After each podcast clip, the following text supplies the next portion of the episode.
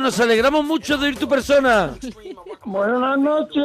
¡Hombre, Aurelio! de Cuti, ¿Qué pasa, Aulerio? ¿Desde dónde nos llamas?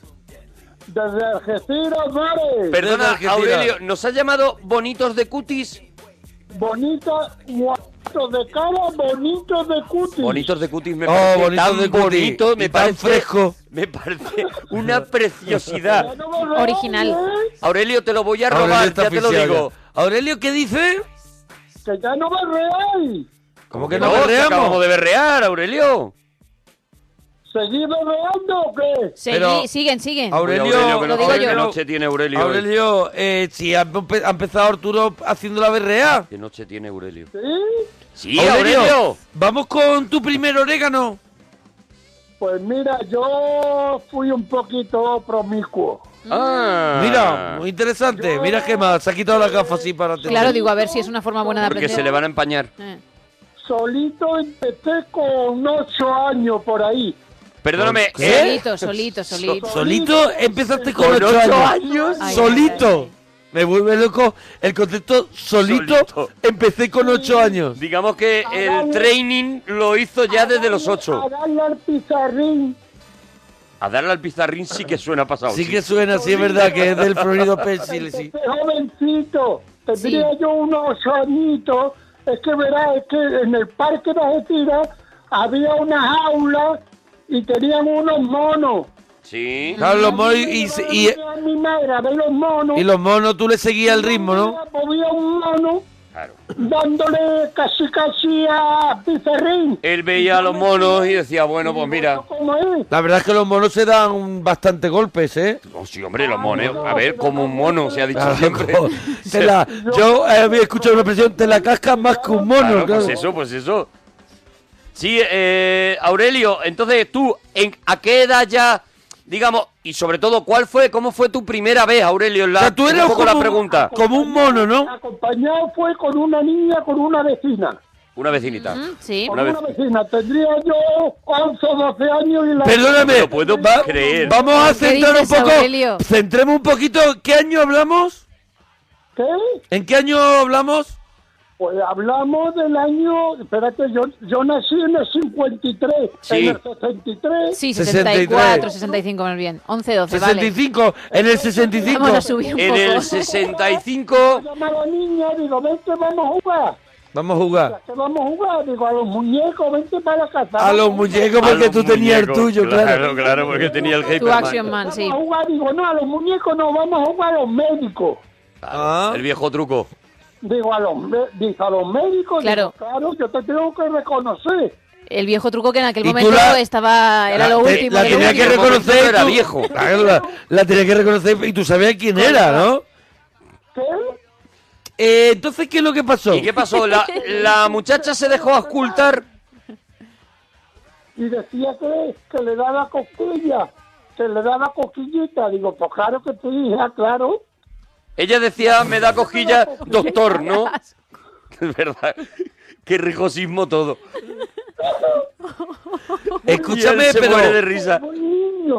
Pero era, pero escúchame, era cosa de niños. Claro, estaban muy jugando. inocente, claro. Muy inocente. ¿Y cuándo llega el momento de que ya la cosa ya es un poquito más importante? No, esto fue ya mayor ya. No, esto ya fue. Ya- ya tendrías tus 14 añazos. ¿Cuánto, cuánto has dicho? ¿Cuántos años? ¿eh? ¿Con cuántos años fue? Con 15 o 16. Con 15 o Ah, 16. ya, ya. Hombre, ya era un hombre, ¿dónde ya, Era un tío, ya se afeitaba. Sí, ya casi, casi, casi. Ya tenía la barba incipiente ya, sí. Incipiente la tenías, ¿no? La tenías incipiente, ¿no? Incipiente. ¿Encipiona? Y, y abajo pues también estaba la incipiente. Un monaguillo se ha entrado. Un monaguillo. Se ha entrado. Mira, me he reído hasta yo. Ese ha sido bueno. el Montetío estaba incipiente también. Claro. Incipiente. Y escúchame, ¿que era una novia? Una novia, una novia. Una muchacha muy guapita que tuvo aquí. Me la llevaba a la playa. Lo pasamos muy bien. Pasamos dos o tres meses muy, muy buenos. Muy bueno, y ya llegó un momento que aquello, aquello acabó, ¿no? Sí, acabó, acabó. Acabó, ya está, acabó. está. Acabó porque decía que yo era muy, que yo era muy, que yo era muy calentito. Muy O sea, promiscuo, como he dicho antes. lo-. ¿Te dejó por promiscuo? No sé, decía que yo era muy calentito. Sí, Probablemente. de alguna manera, Yo claro, ella... La rimaba muy sácalo. Yo en amores soy muy ligera. Claro, es que tú eras muy ligero. Claro. Amo a los hombres Como si fuera ropa interior de Cristian Dior. De Cristian no. De Ropa interior de. Cristian Dior. Oye, eh, tú eras muy caliente, o sea, tú aparte de Él era que- promiscuo, él lo ha dicho, él lo ha reconocido. A ver, Él tú- era promiscuo. Entonces, Tú sabes si te dice que hay un, un tío sentado. Ay, Dios una mío. sentada. Aurelio contando un chiste me da mucho llega miedo. un tío y dice, bueno, ¿qué? Mucho miedo. Buenas tardes, ¿nos vamos a ir a, a San Porvo? Dices, yo creí que nunca me lo ibas a decir. O sea, que en ese plan... o sea que, eh, Este era claro, claro, es que el tío acaba de llegar y no, cono- y no conoce, o sea, dice buenas tardes, ¿vale? Claro, claro, y claro, no íbamos a echar un porvo, ha dicho. Entonces, y dice, creía que nunca me lo iba a pedir porque se acaban de conocer. Ella tiene, Ese es el chiste. Ella tiene, Aurelio ya tiene una edad, pero sigue siendo bastante promiscuo, ¿eh? Sí, ¿Tú sigues creo- siendo promiscuo? ¿Qué? Tú, tú sigues siendo bastante, bastante mono. No, yo ya, yo ya no, yo No, ya ya, no. no. yo ya, yo ya, yo ya para pa, pa encontrarla tengo que hurgar, ya son 63 ¡Ah. Aurelio! No necesitaba esa imagen, Tantos Aurelio. datos. 63 años. No necesitaba esa Tiene imagen. 83 años, hombre. Aurelio come. No, de vez en cuando, de vez en cuando me tiro farolillo, ¿no? Me tiro farolillo con la mujer. Mm. Bueno, hombre, de vez en cuando celebra, celebra con la mujer un día que se día levanta fue- Aurelio, Que algún día fue lo que... festivalero, y dice, hoy, hoy tengo para ti. No, hombre, pero Aurelio seguramente... Sí, pero cuando, cuando me pongo lo vea, me pero pongo... le No, pega a lo mejor un poquito a la viagrita o algo, ¿no? ¿Qué? Te tomo una viagrita, ¿no? No, Viagra no, todavía no, hombre, todavía no me hace falta a mí. No ¿Cuándo me- va a esperar para la viagra? Eso será cuando tengas 80 años, 90. 80 o 90, hombre. Habrá que seguir en activo y, hombre, habrá que Ten en cuenta medidas. que él lleva desde los 8, a él le pilla. A él le pilla con un entrenamiento brutal, ¿sabes? Pues, yo tengo un entrenamiento que no me da. Claro, claro, claro. Que, lo- que- que me pone... a- ahora ah, estáis hablando de, de personas que bailan bien, ¿no? Sí, sí, No también de, el can- tema de la, la- de cantar. Sí, es otro de los temas, es otro de los temas. Sí. Bueno, pues a mí me, po- me sale Beyoncé en televisión. Beyoncé. Eh, Bello- Como una moto, como una... Como una... Bueno, como una Harley Davidson, vamos, me pongo. A ver, Como una Ali Davison te pones cuando ves a Beyoncé, ¿no? Uh, eso es tremendo. vamos. Beyoncé, perdón, creo que, creo Beyoncé que es es. que, claro, es que es Beyoncé. los ojos de la cara. Se te van a salir los ojos. esta mucho, Nieve, estamos esta mucho. oye, nos preguntan que acerta, nos preguntan aquí en Twitter que acertan calentito, eh, Olerio, eh, tú, por ejemplo, en esa época, por lo mejor, esta mujer, esta chica, pues decía, ah, es que eres demasiado calentito, tú necesitabas mucho, mucho material, y llegó un momento que te, que a lo mejor con muchacha, con muchacho, ¿te daba igual, Aurelio? Preguntan. No, no, no, a mí no me da igual, no, no. de- No, no, no, no, no. No, no, por detrás ni el bigote una gamba. Hombre, pero vamos a ver, Aurelio, eh, tú eres una persona muy calentita. No, pero. Anoche me eché, Eso. anoche me puse tibia. Adelante, Anoche me- por detrás ni, una, ni el bigote de una gamba. Pero escúchame, Aurelio, no se, no se haga rulo. Escúchame una cosa. Aurelio, eh, eh, como tú eras tan calentito, que es la Sí. pregunta que te hacen en Twitter, Sí. Pues que si en un momento determinado, una noche tonta, Aurelio. No, no, no, no, yo ni tonto ni lista. Ni parió, vamos. Mariquita, mariquita. Para atrás, para cinturón de castidad detrás. De verdad, Aurelio. Oye, Aurelio, comidas Aurelio que ni- piden pan bueno. para mojar. Dime, bonito, dime. Comidas que piden pan para mojar. Uh, pues mira, desde dos huevos fritos con patatas fritas Siempre huevo frito. ¿Tú y longaniza. conocí a alguien que se coma los huevos fritos sin, sin pan? Hasta, hasta No, una no, no, no. Eh, no, no escucho. Una salamina que se le puede echar pat, echar chorizo, se le puede echar morcilla, se le puede echar... Pero, el de, a, ¿a qué te refieres? ¿A qué te refieres? Papá, No se puede echar de todo. Él está como cuando vi a Beyoncé. Sí, ahora de mismo, los huevos fritos y Ali Beyoncé, lo y te quedas como, ya te digo. como el que se come un plato de maicena igual. Mm, Yo no lo habría dicho mejor, ¿eh? Como un plato de maicena, ¿no? Te quedas cogido que no te puedes menear. Jo. Qué maravilla. Te sientas después en el sofá y... y, y, y A ver, te sientas en el trabajar. Cuando te sientas en el sofá, te quedas. Te lo llevas tú con tu culo. Tú te sientas en el sofá y, y te quedas. Uf, Da igual, da igual, no hay manera, no hay manera. Tú puedes ir Aurelio, metiendo tus perlitas A y ver, ya está. cuando Aurelio respira es cuando se puede entrar. Mientras tanto, Aurelio está de fondo, ya está. ¿Ves? Él, está. él está. Aurelio- Eso es una maravilla, ¿no, Aurelio? ¿Ves? Eso es una sí. maravilla, ¿no? Uy, eso es lo mejor que hay. Una, un buen guisado, pues no... ¿Cuánto dura tú? Que aquí se le dice menudo también. Eh, con ahora, no, ahora no, ahora no se puede. ¿Cuánto dura Ahora. tú cuando te. Plato No, callo todavía No, no, porque es así que no ha tiene sido que respirar rápido. más rato. Con la migaja de pan. Tiene que respirar más rato. Y deja el plato para colocarlo en el, eh, en el lavabo. ¿Cuánto tardas tú? Ahora. limpio. Uy. No hace falta que lo metan en la lavavajilla. No se puede. Ay, ay, ay. ¿Cuánto tardas tú en quedarte dormido en el sofá? En el sofá, Sí. oh, pues yo... Cuando estoy viendo eh, Hawaii 5-0, pues... Hawái 5-0, cuidado. Muy bien. ¿Es Hawaii 5-0 o es Iwan 5-0 en casa de Aurelio? Al cuarto de hora me llama la mujer. Se que yo, que te está quedando frito. Que ya va me agarre a coger a- al asesino ese que ha matado a la niña.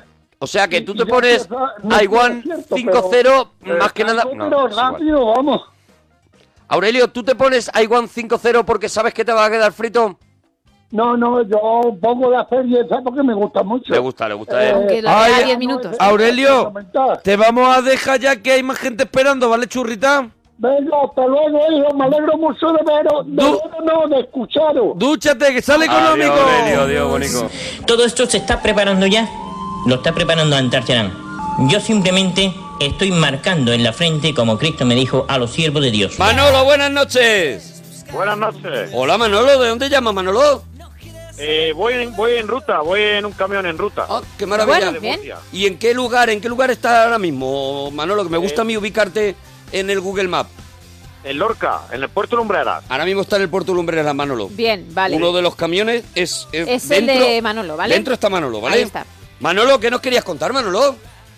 Pues nada, que, que he escuchado el, en lo poco de la película y creo saber cuál es. Vale, pero primero nos hacemos los temitas, ¿vale? Vale. Venga, primero, cosas que tienes por casa que no tiras por pereza, Manolo. Que no tiro por pereza. Sí. Pues algún mueble, eh, no sé, algún li- muchos libros, libros que no leo, que no leo. ¿Por qué guardamos los libros? ¿Qué, qué, qué, mm, manía tenemos con guardar los libros? No sé, porque han costado dinero cuando lo hemos comprado y luego da pereza tirarlo. La mujer peleando que ¿para qué lo has comprado y luego no lo Y luego no lo lees. leído? La Claro. mujer, porque para Manolo es la mujer. La porque mujer. Para Manolo no hay otra mujer, también te digo. Hombre, ¿Eh, claro, Manolo? es la mujer. Manolo en mayúsculas. independiza y dice, es la mujer. Di que sí. La mujer, la mujer. la Claro. mujer. Manolo, ¿qué más cosas? Por ejemplo, en el camión, eh, yo lo digo por mi coche, mi coche probablemente es el coche de Madrid que más mierda acumula eh, dentro. Bueno, te sigo muy de cerca, ¿eh? No sé cómo tú estarás, no sé a qué nivel, pero cuan- si quieres luego nos vamos al aparcamiento y nos picamos. Abrimos y empezamos a sacar cosas. Eso es, pero eh, Manolo, en el camión no acumulas cosas, por ejemplo, botellas de agua que se quedan ahí en el suelo y permanecen. Sí, sí, sí, vacías, vacías. Llevo aquí en, la, en lo alto de la cama eh, unas cuantas. ¿Cómo Y de la cama? Lo alto de la cama, el- del camión, de la lidera. Eh. Pero cuando, cuando, claro, cuando paras a descansar, pero claro, tiene, lo tienes todo encima de la litera. Eh, como llevo dos literas en la de arriba. Ah, vale, vale, arriba. que tú duermes abajo y arriba ya tienes la compañía de las botellas. Correcto. Vale, vale, vale. Pero Correcto, tenéis litera en el camión, perdonad Sí, mi ignorancia claro. del Claro, universo claro. de los camiones. ¿Hay litera Hombre, claro. dentro del camión? Tenemos dos literas, claro, para dormir, para descansar aquí. Sí, sí. Pero ¿dónde, dónde está? ¿Dónde se ubica? No, no soy capaz de mi cabeza, no entra dónde está. Hombre, ¿en qué país vives? Es que no has visto los, los camiones. Es que Arturo ya me vale. Cuéntaselo, Manolo, anda. Pues voy a decir una cosa que demuestra mi total un- ignorancia del universo del camión. Jamás he entrado dentro de un camión. Esto es, hombre, eh, eh, tú tienes que tener en cuenta que es nuestra casa.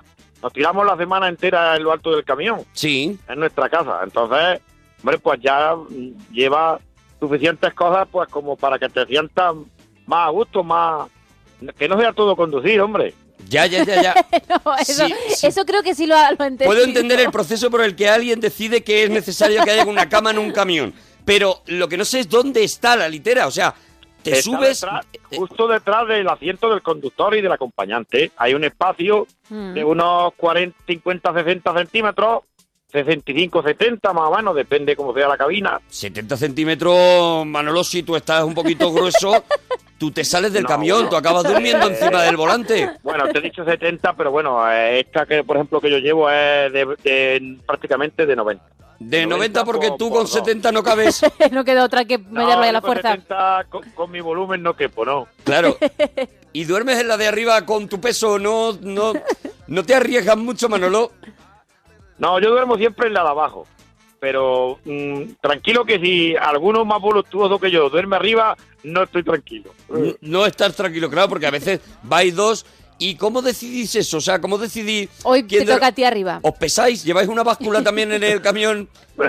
No, pero bueno, eh, si nunca vamos dos, es raro, es raro que vayamos dos, pero si alguna vez vamos los dos conductores, pues cada uno tiene la suya. Yo duermo abajo y mi compañero arriba. Y, y varias... per- Perdonar que cambie de tema, pero no, no, claro, me fascina este universo. lo entiendo Eh, perfectamente. cuando llega la hora de dormir, Manolo, eh, ¿te pones pijama para dormir en el camión? Eh, ¿O duermes con lo que ahora- con la ropa que llevas? No, bueno, yo llevo, llevo mis sábanas, llevo mis sábanas Sí. y en invierno hay veces que me pongo pijama y otras no, depende.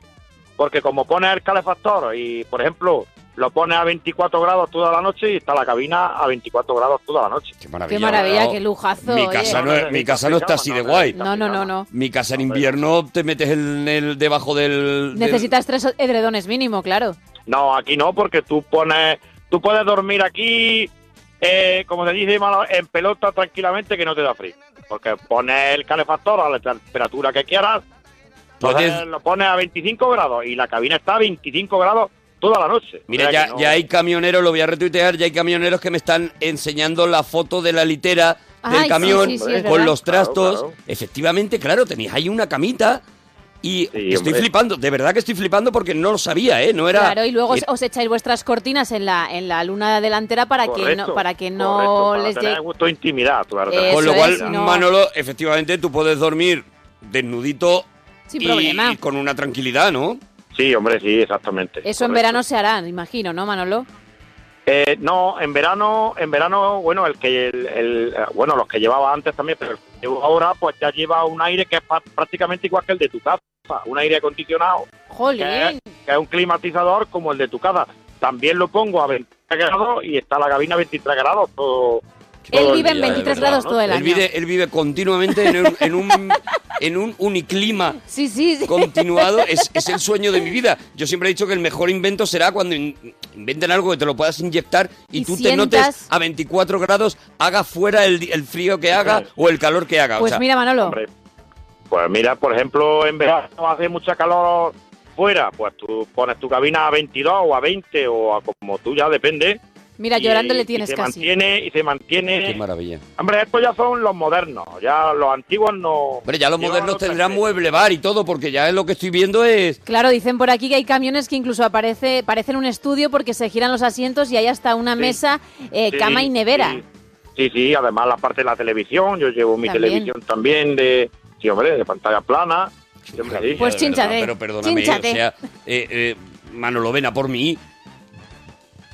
Llévame No, a- de paseo a Lorca. mejor que aquí, ¿eh? Se, se ha reído regular cuando Se le ha has reído dicho, regular porque ven a dice, por mí. Ya, todo está guay, Eh. pero yo estoy chupando kilómetros aquí como, Eso es, ponte a dormir como aquí. un loco, claro, y, y luego paro y, me- y tengo que dormir ahí en la literita y tú estás en tu casa, tan a gusto. A las 4 termina el programa, pero a mí me quedan más horas todavía. A ti todavía te queda un, un, ratillo, ¿no?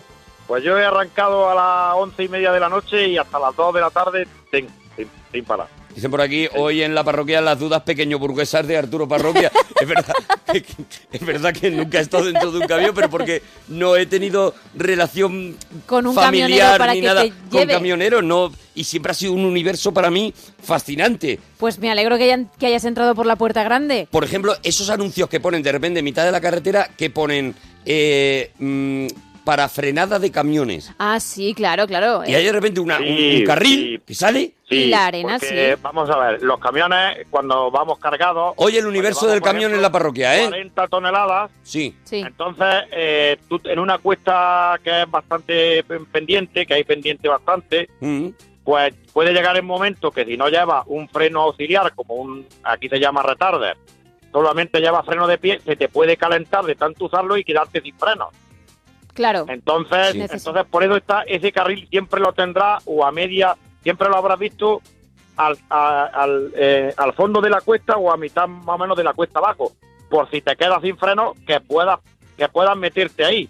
Claro, Hay sí. una capa de chino gordo que es lo que haría frenar el camión. Como, Mm. como una capa de chino gordo, perdón, sigo siendo súper ignorante. Una a gravilla, una gravilla, Ah, una gravilla, que te frena el una camión. gravilla que, claro, al tú entrar, Claro. al, al entrar a la, a la gravilla te va a frenar el camión, te lo va a frenar sin que te ocurra nada, sin que te vuelque ni nada de nada. Para mí, en, en mi cabeza, esa carretera llevaba a un sitio Sí. donde había señores que sabían frenar camiones. Ah, no, no, Os lo que va, que prometo, va. o sea, te llevaba a un taller Se o te ve, llevaba algo de Lo eso, mejor- de verdad, ¿eh? En mi que cabeza. pase, que no tengas que meterte porque luego tendría que ir una grúa a sacarte, porque de tanto que te clavas en la gravilla Sí. para que te frene, luego te es imposible salir Te sin lo digo- ayuda de una grúa. claro. Pero bueno, pero pero ahí está la seguridad, ahí está la seguridad. Te lo dice para que no te emociones, que está muy chulo, pero que por si acaso no te metas, que si no luego no sales. No, no, no, no. Sin Luego ayuda no, de grúa, ¿eh? A ver, yo- si yo te vas a emocionar. Yo no me meto porque pone para camiones no sé qué, de peso de no sé cuánto, y yo, pero siempre, pero siempre me fascina Que porque es Pensabas como... que era un desvío hacia otro lado, ¿no? A donde vamos no necesitamos carretera, ¿sabes? Es una cosa que de repente aparece ahí. Es como cuando también, no, pues no. mira, de verdad, eh, lo siento porque de repente hoy eh, me he encontrado con Manolo y Tú quiero... quieres aprender y ya está. Yo sí, quiero sí. rellenar todas las dudas, todos los vacíos que yo tenía sobre el universo camión. Otra cosa que me he preguntado muchas veces, cuando de repente hay una señal que eh, cuelga como, cuelgan como unas cadenas y hay una barra y pone eh, altura máxima hasta aquí. De Galibo, porque vamos a ver, hay por ejemplo túneles Sí, que por ejemplo están, bueno, aquí en España, pero bueno, vamos a ver, eh, hay túneles que no están a la altura de cuatro metros y medio. Entonces, por ejemplo, o hay transportes especiales que superan los cuatro metros y medio, que es la normali- lo, lo normal a la altura máxima que normalmente van, el camión no puede llegar a cuatro y medio, más de 4.10, 4.20. Entonces hay túneles que están un poco menos y te, te lo señalan por si ya van más altura, sabes que no puedes pasar por Porque no vas Claro, a caber. pero mi pregunta es la siguiente, Manolo. Cuando yo veo esa señal, ya lo siguiente que hay detrás es el túnel. O sea, si tú ya llegas a esa señal, eh, tú ya no puedes dar la vuelta. antes de, de esa señal o a la vez de esa señal hay al lado de, de la, de la autovía que vaya o de la carretera hay como un pequeño zona de, de- de- de parada Mm. para que te pares y para que antes de pasar puedas dar la vuelta. Ya te lo señala, te lo señala antes. Aunque, por ejemplo, en los GPS hay GPS Sí. que, no- Ah, que, que te echan un recorrido y no te distinguen que a lo mejor hay un túnel que es a menos a menos altura de la que coge ¿A- el camión. a Por eso te ha hay muchos pasado? accidentes que habréis, no sé si habréis- lo habréis visto alguna vez en que ha salido en televisión. Sí, que se mete ha un camión en un túnel que no cabía. Un accidente en Francia que el autocar, o en Holanda que el autocar llegó y se empotó en el túnel. Sí, sí, Y sí. es que- por- porque a lo mejor el GPS te señala la ruta, pero no sabes que hay un túnel que no que, que no pasa a la altura. Entonces, por eso hay que gastar mucho cuidado con los GPS también. Claro, Mucho tiene que ser... Porque te echa por una carretera, pero la carretera a lo mejor te echa la ruta más corta, pero no te distingue de que haya No un te túnel distingue que alturas de Galibo. claro, y es Correcto, que no es ninguna tontería. Que a mí es una cosa que me da absolutamente igual, pero para ellos, claro, es una cosa muy Eh, muy importante importa- es cuando decisiva. llevan unos tochacos de estos de tal. claro. Hoy el universo del camión en la parroquia. Para que tú veas. Porque, porque se ha abierto de repente un universo para mí. Dicen ya, por ejemplo, esa carretera que te lleva a Frenoland. Porque es la carretera que tú pensabas que se iba a otro lado y ahí no. ya te frenaba Yo, a Frenoland donde para, frenaban mí, los señores. para mí había unos señores que estaban allí, que bueno, pues que harían En sus su turnos. city. Yo no, yo no pensaba que vivieran allí, sino que tendrían sus turnos de Como los horas. Todo, Igual. todo bien reglado y todo bien, ¿sabes? Pero Sí. para mí eran unos señores que estaban sentados en un taburete ¡Que viene el camión! esperando para ver si venía el camión. Como en Fórmula 1, no en Pero boxes lo- cambiando. Lo mejor es que no te ocurra, porque si te ocurre y te tienes que meter es porque mal, mal, mal asunto, mal asunto. Es Bueno. porque te has quedado sin freno. Manolo, está la gente enloquecida con Manolo el camionero diciendo qué clase la de este hombre, que bien lo explica todo y también un poco pidiendo ya, eh, un poco ya esto parece barrio sésamo, señales de tráfico específicas para camiones, etcétera, etcétera, claro, el universo de la señal de tráfico, todo, porque tenéis hasta semáforos que son vuestros, Uy, ¿no? Bueno, yo semáforos que hay nuestros o ya no, hasta tal punto no no, no no alcanzo. Por ejemplo, vamos a ver, yo los semáforos son normales, igual que para todo el mundo. Semáforos exclusivamente para nosotros. A lo mejor en el trabajo que yo tengo, pues no lo, ¿me entiendes?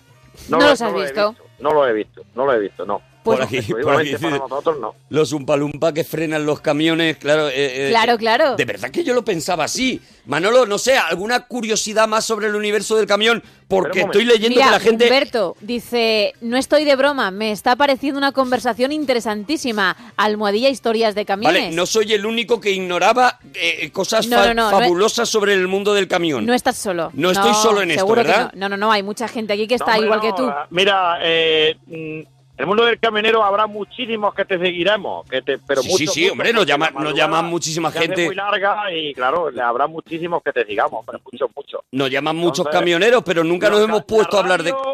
los, de- vamos a ver, uno de los máximos oyentes que tiene la radio es, es los camioneros. Sí, señor. Porque Sí, señor. estamos aquí todo el día y la única distracción que tenemos es la radio. Por suerte o por desgracia, es la radio. Perdón, es que estoy viendo, ahora mismo me acaban de mandar eh, Mario Paredes, me acaba de mandar la cabina de un camión, imagino que de un camión moderno, y Siempre sí. perdóname, mola un montón. Y, Y- porque no tengo tu correo, si no te iba a mandar la foto del mío, hombre, que te Pues la iba a mandar para que lo, lo vieras. No- no la parroquia radio Ah, bueno. arroba gmail.com, ahí no lo puedes mandar, ¿vale? La parroquia radio. Eso arroba es. gmail.com. Sí. Ahí no lo Pues, puedes, no lo puedes mandar, ¿vale? Ahora después te la voy a mandar, hombre. Venga, te y voy a mandar la foto de mi camión, de mi camión entero. Y, y lo ya- vamos a colgar en Twitter nosotros para que lo vean el resto de parroquianos también. Han creado, Bueno, pregúntale a Manolo y aviso que de repente, o sea, Twitter por lo menos está entregado Está en- a- ha entrado ya en el rollo. universo del camión.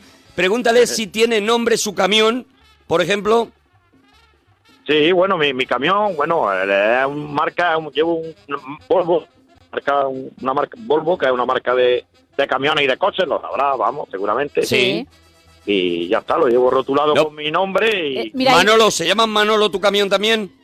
O sea, Mi es... camión es Volvo, pero pero mi nombre va puesto arriba. Pero es costumbre, es costumbre llamarlo de una manera de una manera concreta o es costumbre poner tu nombre y ya está. Es costumbre poner el nombre, normalmente el nombre, o mucha gente lleva el nombre de, la, de los hijos, o de la mujer, o, o, o de la, o del apodo que le dicen. Cada uno O pone hacen lo que giro, por ejemplo, un camión Mercedes le llaman Merche, hacen un Ah, girito ah, le hacen también. un giro de humor. A, la- a los Mercedes le dicen, pues bueno, ahí va una Merche. A, a parezco que va- tengo yo uno, ahí va pero- Una encarna, ahí va una encarna, le dicen. ¿Una encarna cuál ¿Encarna? es? ¿Cuál es? Un Scania, un Scania. Ah, un Scania es un encarna. Una encarna. Tiene- claro, golpe de humor, está Tienen bien. su propio lenguaje. Tienen eh, sus propias señales. pues a ti, sí. El Danone, ahí va un Danone. Ahí va un Danone, un Danone ¿cuál es? Pues un DAF, marca holandesa, que es DAF. Le Un dicen DAF. el Danone. El Le, ll- Danone. le llaman el Danone. Eh, Manolo, eh, bueno, hay muchas, hay muchas preguntas que, que te está haciendo aquí la gente. Si conoces el Track Simulator, no sé lo que es. No, No, no, lo conoces, ¿no? no. Ah, el Track Simulator. Sí. Sí. Sí, vamos ¿Qué a ver. es? ¿Qué es? Un juego que hay pare- parecido a un juego, porque que te- es como una app también de. Porque yo lo tengo en el, en el ordenador, lo tengo. Pues que, que tú te, te lo pones y es una, es una aplicación, yo lo tengo en el ordenador, Mm. y, y, y parece que vas conduciendo un camión real. Oh, me vuelve loco. vas jugando con el ordenador. Track Simulator, me lo voy a... y- Eh, tienes Sí, claro, que- por ahí y se tienes que empieza. gasoil y tienes que hacerle los descansos y todo. Sí, hombre, sí, lo tiene, lo tiene mi hijo. Sí. ¿Y puedes salir por las carreteras de frenopático esas? no, pero que tú pones una ruta y te, y te va saliendo todo lo que hay en la ruta. Qué ¿eh? maravilla. Viene muy Tienes bien. que ir Qué maravilla. todo el Track paso. Simulator, me lo pienso pillar, pero segurísimo, ¿eh? Sí, segurísimo. sí, sí, sí. Por aquí muy- dicen, muy bonito, si ya nos tiramos está 40 minutos escuchando a la de los bolis, ¿cómo no vamos a escuchar el mundo de la rosca Hombre, de Manolo? claro. Pues claro, de repente ha surgido por aquí. También dice Dani, semáforos para camiones no hay exclusivos porque los hay para autobuses, bicis y tranvías. Ah, Sí, Vale, ¿eh? también, otra duda disipada. No me sonaba, hombre, te digo, digo, mira, igual en mi trabajo, pero no me sonaba. Igual por ahí, pues puede haber, pero no. Mira, más preguntas, no, más no preguntas. Una que me viene a mí también es, eh, a ver, cuando yo llego a una gasolinera, eh, eh, estas gasolineras que tienen techo, por ese techo no caben los camiones gordos. ¿Dónde echáis gasolina a los camiones gordos? No, nosotros echamos en todos los sur- sí, Una Merche, los un Danone. Los surtidores, encarna. lo- la gasolinera, sí, sí, hombre. Tú, a lo mejor el techo te parece más pequeño, pero no- normalmente sí caben los camiones. Pero vosotros sí. solamente podéis echar en un surtidor que es el de manguera gorda, ¿no? Hombre, normalmente echamos el de manguera gorda porque se tarda menos. Exactamente. Ah, pero- Hay ah, un- vale, vale. eh, Exactamente. Hay un siempre en casi todo hay dos surtidores o tres que son de manguera gorda, que es para que repostemos los vehículos, los camiones, porque a lo mejor echamos 600 o 700 litros o 1000 litros y claro, se tarda bastante menos en repostar. Claro. Mira, pues claro, Is- claro, claro. Israel, que es un parroquiano en Twitter, nos dice que hay otro juego que es el Eurotrack Simulator, que también está muy bien y nos cuelga imágenes y está muy chulo, por si te cansas del otro y lo quieres probar, Eurotrack Simulator. Bueno, Ah, pues, pues mira, está muy bien. Manolo, está la gente ya desde aquí, bueno, camioneros también, compañeros tuyos, estoy con Manolo, voy de Madrid a Sevilla, yo soy camionero, te sigo todas las noches, qué maravilla, qué bien, un montón de gente y dice, de aquí a sacarse el carnet de camión hay un paso. ¿Qué hay que hacer para sacarse el carnet de camión? ¿Hay que hacer cosas? Ahí Bueno, es donde te dan las clases ya- de No. lenguaje privado.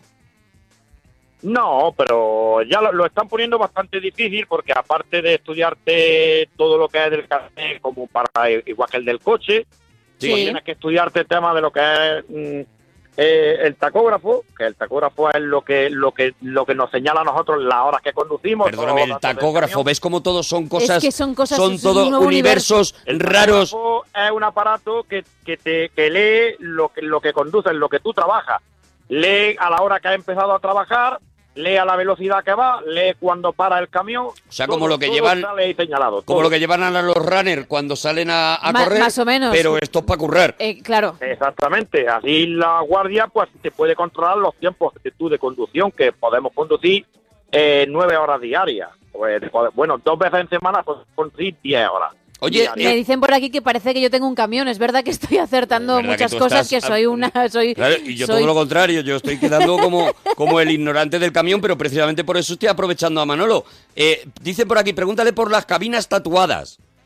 ¿Qué es esto? Sí, bueno, porque hay gente que, sí, hombre, hay mucha gente que, llevan tuneadas la cabina, hay mu- cabinas muy bonitas, hay gente que le gusta y a lo mejor pues lo llevan de tema, pues a de películas, he visto camiones que van rotulados a lo mejor de, de la película de los 300, Mm. pues de, de muchas películas y los llevan, eso está muy bonito, para eso vale mucho dinero, vale mucho dinero. Tú, que te- tú si pudieses, ¿de qué lo harías?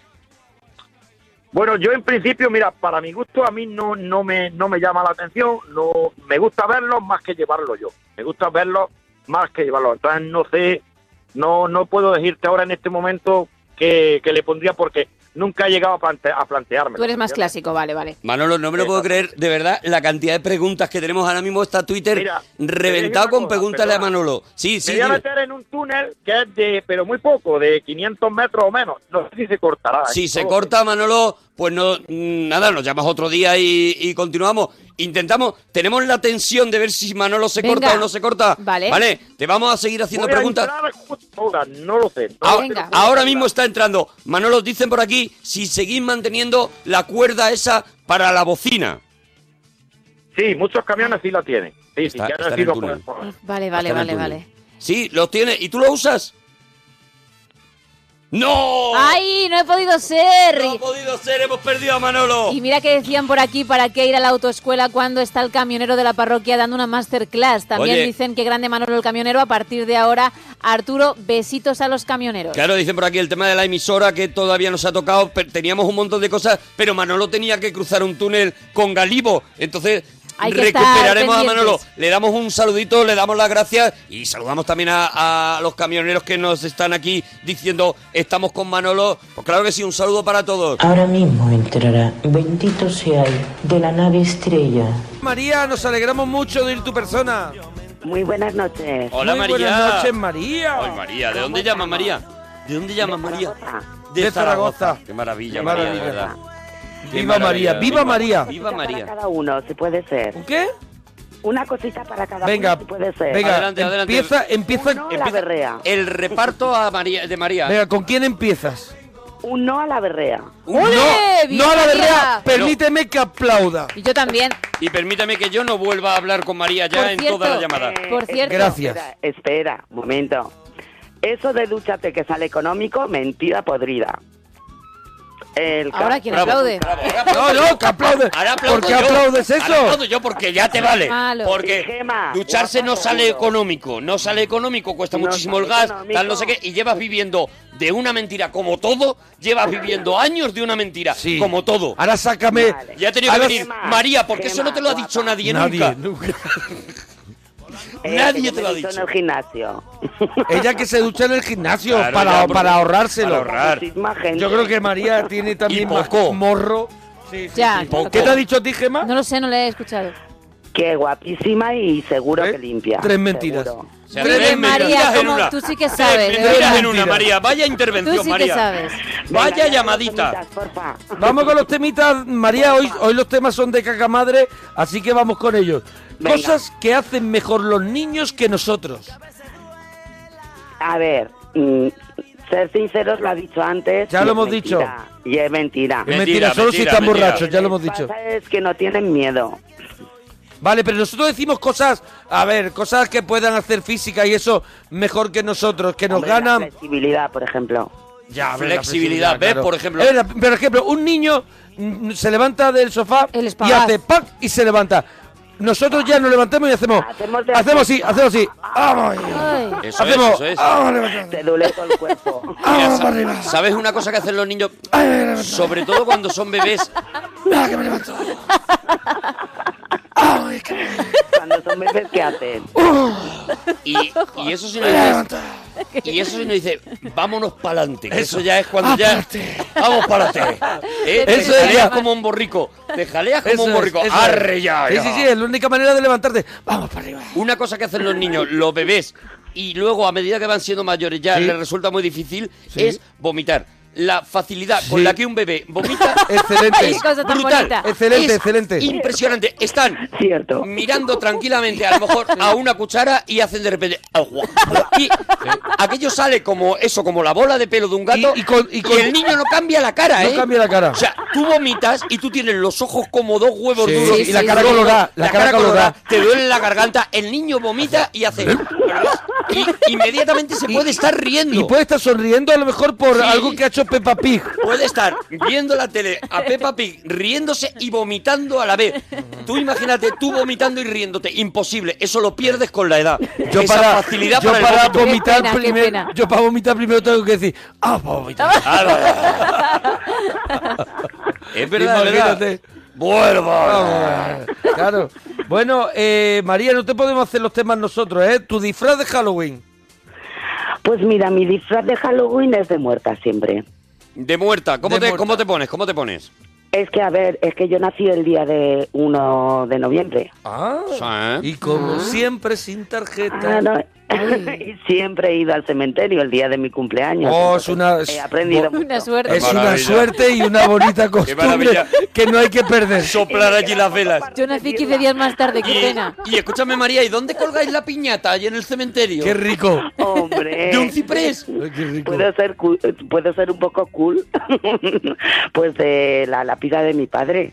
Claro, Qué hombre. maravilla. Una, una Qué maravilla. cosa más bonita. María. Una maravilla. Nos ha quedado Halloween esta llamada. ¿Ha- ¿Has notado poco a poco que iban yendo menos invitados? Que ya estaban dentro. Notabas de pequeña que los niños... Que ya, ya estaban dentro muchos de los invitados. Amigos, sí. De pequeña notabas que los niños, por lo que sea, los padres no les dejaban No ir a tu venían, no cumple. venían. Ay, mi madre decía, pero que te quieren todos. Es verdad, porque al final les va enseñando que ese sitio donde celebrar el cumpleaños algún día no faltará Claro, nunca claro, al cumpleaños. Iros familiarizando. Siempre estaré Eso en mi cumpleaños. Siempre estaréis en mi cumpleaños. estaré. Es muy bonito, es muy bonito el gesto por Es tu muy parte. bonito, No, la sí, verdad. desde luego. La verdad que es una preciosidad. Eh, a ver, la última vez que tu pareja te dijo tienes razón. Vale, tengo que decir que ahora no tengo pareja. Mm, Bueno, la que cuando tuviste. Vale, pues cuando la tuve fue cuando lo dejé. Ah. Compré una Ah. botella de whisky y un... eh, No estaban bien las cosas. Dos litros de Coca-Cola, esta de... la- A ver, has añadido dos litros de Coca-Cola en el comentario porque estaban bien las cosas, ¿no? No, porque no estaban bien las cosas, si no hubieran sido latas. Ah, por- Y o una- sea, ah, vale, vale, vale. Un homenaje Vale. porque, pas, porque lo dejó. Sí, en plan latas. Eh, y, una, y una bolsa de hielo. Y le dije, cariño, esto se ha acabado. Y me dijo, tienes razón. Qué O sea, que bonito. fíjate qué Ah, bonito, qué buena. Qué el bonito. acuerdo, el acuerdo Qué bien pleno acabaron, por de lo la menos. pareja diciendo, oye, yo estoy hasta la nariz. eh, de- conste. Pues yo también. Y trae una botella de whisky, ¿sabes? Claro, claro. Y dice, además, no soy yo, eres tú. Y dice el otro, pues me pasa exactamente lo mismo. Era Johnny Walker.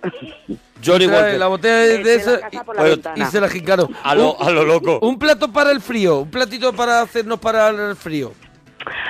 Hombre, yo para mí un ceviche o un tartar. Un Pero para el ceviche para el frío- frío, un tartar.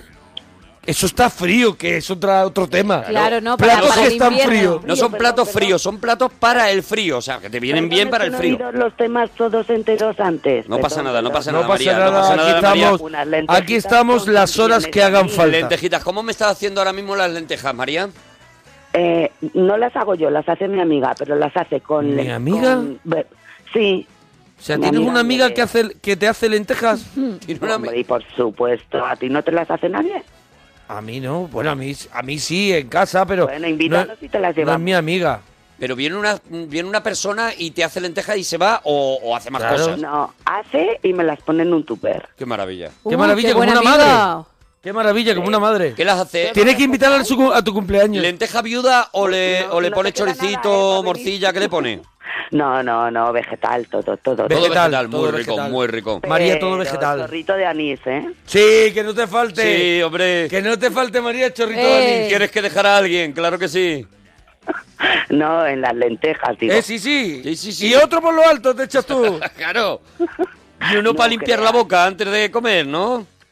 No creas, no. No, no, no. Eh, María, películas musicales, porque mañana vamos a hacer en el Cinesim eh, la peli Pesadilla antes de Navidad que produjo Tim Burton. Mm. Sí. ¿Alguna musical que te guste a ti mucho? Hombre, musical, no. ¿Te ha conmovido lo de Tim Burton, no? Lo de Pesadilla antes de Navidad. es que sí, no me Sí, lo esperaba. no te lo No te lo Esperaba. te has, te has quedado... Sí, la ha Me he conmovido. quedado con- me- medio muerta. Bueno, Sí. pero, pero estás bien, ¿no? Superarás Bueno, esto. está en tu, en tu, en tu, Quiero en decir, tu disfraz. Pues no- no- Has no celebrado tu cumpleaños en cementerios, tú puedes con nada. todo. y si no, siempre acabaré ahí. No pasa nada. Oye, ¿alguna, Eh. ¿alguna cosita más, eh, María? Que no me digas dúchate, que sale económico. Claro, claro, Venga, pues no te digo... No, ¿Y una camiseta me he ganado o no? Ay, no, porque no... eh, No, no hemos- no, que- María, si no. quieres te hacemos los, lo- lo- la lista de juegos y si adivina uno te la damos. Venga, vale. Empezamos con la película que hay que adivinar. ¡Vamos, Monforte! Venga, a ver. ¿Qué piensa hacer con la empresa? Desmontarla y venderla por partes. Eh, Supongo que comprenderá que no me fascina demasiado la idea de que convierta 40 años de mi trabajo en un saldo. Al precio que pago sus acciones, señor Morse, va a ser usted muy rico. Ya soy bastante rico, solo quiero dirigir mis astilleros. Película. Pretty Woman. ¿Puede ser Pretty creer. Woman? Correcto. ¡Correcto! María, Ahora lo ha sí que te llevas la camiseta. Pero qué Bien, fuerte. María, claro que sí. ¿Cómo lo ha petado? Oye, te lo has ganado. Te digo. Pues dúchate, que sale económico. ¡Adiós, María! Al mundo vendrán, dentro de poco, 13 millones de naves de la, una confederación intergaláctica de Ganímedes, de constelación Orión, de Raticulí, de Alfa, de Beta. En qué momento el cantante flojito tiene un estilo muy personal. Pero que hay que, hay que asimilar.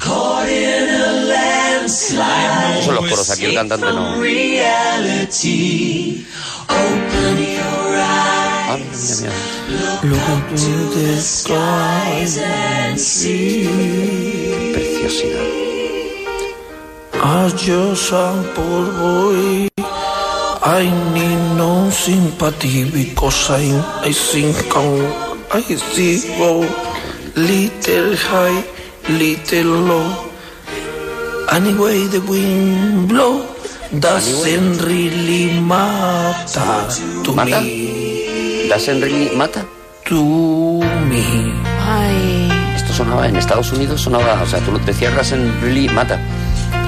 Mama, Qué maravilla. Jackie la man. Jackie, Put a gun again, he had. Pull my trigger, no he dead. ha, ha dicho puta. Mama, Sí. ah, lay has to begun. ¿Le dejas tu vida a él? Be no I gonna throw it all away. ¿Cómo mantiene la tensión? Mama, ¿Ves? Ahí gritaba Félix. oh, No, no, se, no le inmuta nada. man to make you cry. If I know back in time tomorrow, carry on. Carrión, I in nothing really matter. reloj antiguo, carrión, ¿no? Y esta parte esto instrumental ahora. Esto es instrumental, Esto ¿no? instrumental ahora. Oye, hasta ahora un genio, ¿eh? Hombre, es escuchar la canción como no la has oído nunca, claro. Too late, Ah, mira, my day has gone. cómo vuelve al personaje. Century for time my spin, body ashing all the time. Goodbye, everybody. I got to go, to go. ¿Cuánto duraban los conciertos? I leave you all begin. I'm face the truth. Gotham. Gotham. Mama, Los- oh, oh, oh. Un concierto de dos horas, por ejemplo, se hace. I don't go to, to, to I. Sometimes I wish I'd never been born bantal. Uy, uy, uy, uy, se va.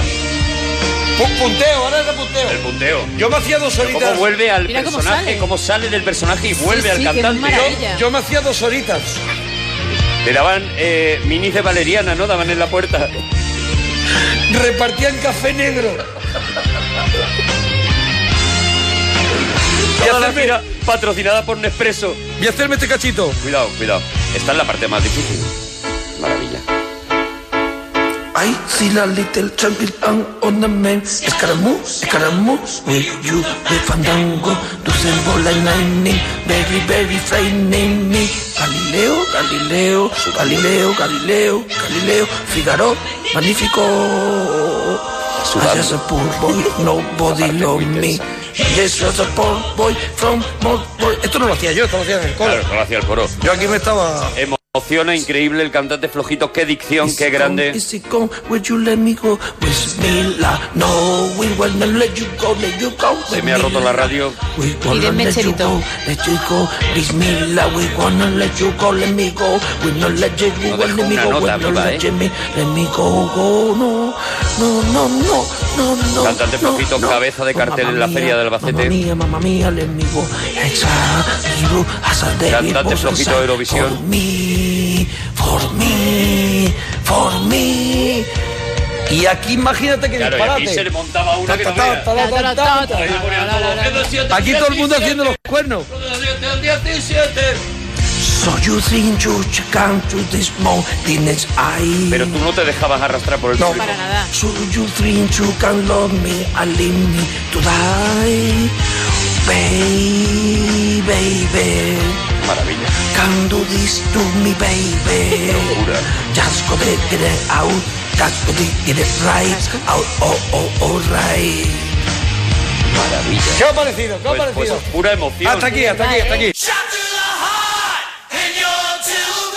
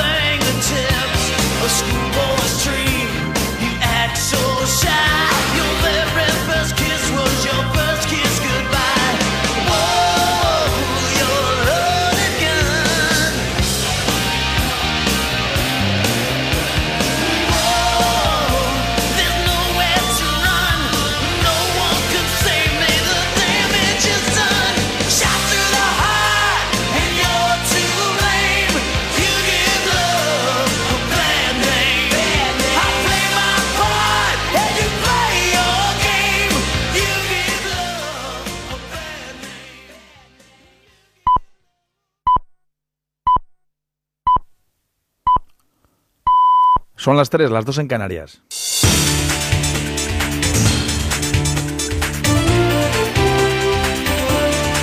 Noticias en Onda Cero. Buenas noches. Tras dos días de intensas negociaciones, el primer ministro británico David Cameron ha arrancado un acuerdo de sus socios comunitarios que confiere al Reino Unido un estatus especial dentro de la Unión Europea, un acuerdo que allana el camino a la campaña a favor de la permanencia del país en el Club de los 28, una campaña prevista para mediados de abril y que él encabezaría entre los partidarios del sí. El referéndum está previsto para el 23 de junio. En actitud de pre-campaña, David Cameron no se ha privado de adoptar un tono triunfalista en Bruselas al término del encuentro y reconocer abiertamente que ha negociado este acuerdo pensando en el interés de su país, al que se permitirá participar en las cuestiones comunitarias que le interesen y quedar fuera de otras como el euro, los rescates financieros o un hipotético ejército comunitario en el futuro. Influiremos en las decisiones que nos afectan, formaremos parte del mayor mercado del mundo y podremos tomar además decisiones para proteger a nuestra gente. Estaremos fuera de las partes de Europa que no funcionan a nuestro entender, las fronteras abiertas, los rescates, el euro.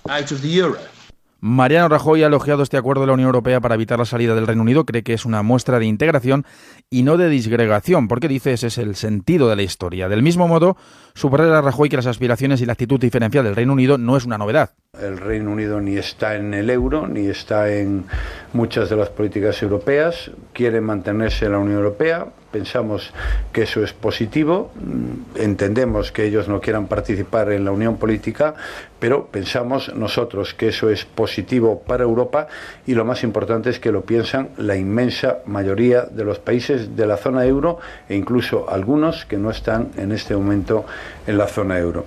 El secretario general del PSOE, Pedro Sánchez, ha aceptado que representantes de su partido participen en una reunión entre PSOE, Podemos, Izquierda Unida y Compromís para intentar negociar un acuerdo de investidura, un encuentro promovido por el líder de Izquierda Unida, Alberto Garzón. que como muy tarde la reunión tendría que celebrarse el lunes para poder dar espacio naturalmente a cualquier tipo de negociación y a cualquier tipo de preparación de la investidura. De entrada, el líder de Podemos, Pablo Iglesias, ha rehusado el pacto de investidura que le ha ofrecido el secretario general del PSOE, Pedro Sánchez, y que ha insistido en su exigencia de formar un gobierno de coalición junto a Izquierda Unida y Compromís, en el que él sería vicepresidente y que Ciudadanos se abstendría. Yo llevo varias semanas trabajando para que Pedro Sánchez sea presidente del gobierno y nosotros vamos a trabajar con lealtad y vamos a trabajar con lealtad para ese gobierno. A lo mejor el señor Pedro Sánchez puede conseguir que Ciudadanos se abstenga en, en ese gobierno de progreso, yo no lo vería mal.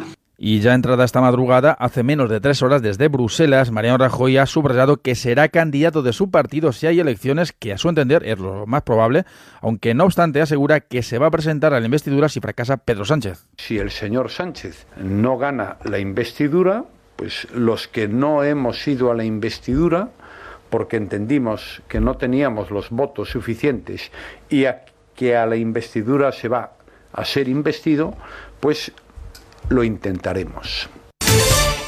Real Madrid y Basconia sí cumplen con su papel de favoritos y se enfrentarán esta tarde en la segunda semifinal de la Copa del Rey tras vencer a Fuenlabrada y a Obradoiro, respectivamente. La otra semifinal la disputan Bilbao y Gran Canaria. Rafa Nadal se clasifica para las semifinales del torneo de Río de Janeiro tras abandonar por lesión Dolgo Polo. Es todo, más noticias en Onda Cero cuando sean las 4 las 3 en Canarias. Síguenos por internet en ondacero.es.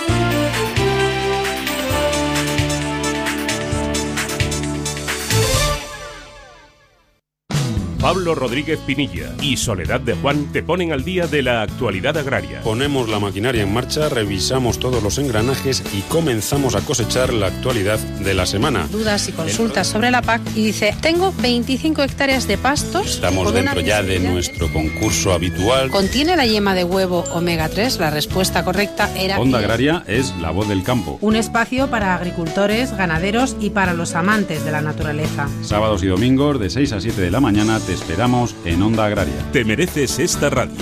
Onda Cero, tu radio.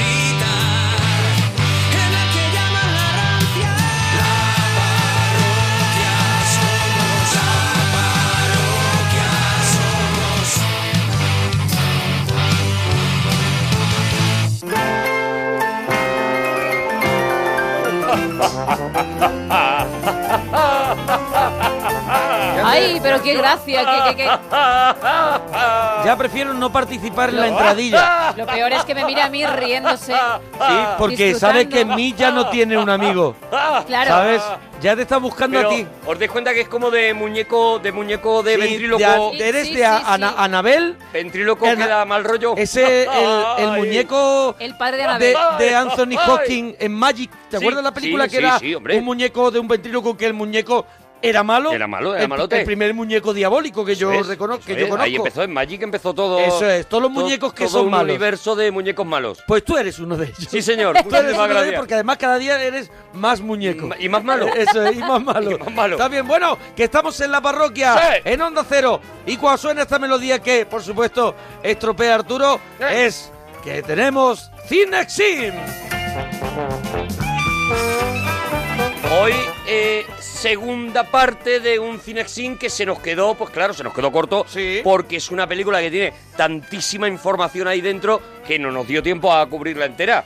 No nos dio tiempo a cubrirlo, compañero. No, no, no Sí, pudimos, es, no pudimos. No pudimos yo, cubrir la es, información. Está, está, está. No pudimos cubrir esa es. información, compañeros, y por eso reno- retomamos Desde la conexión gaunas.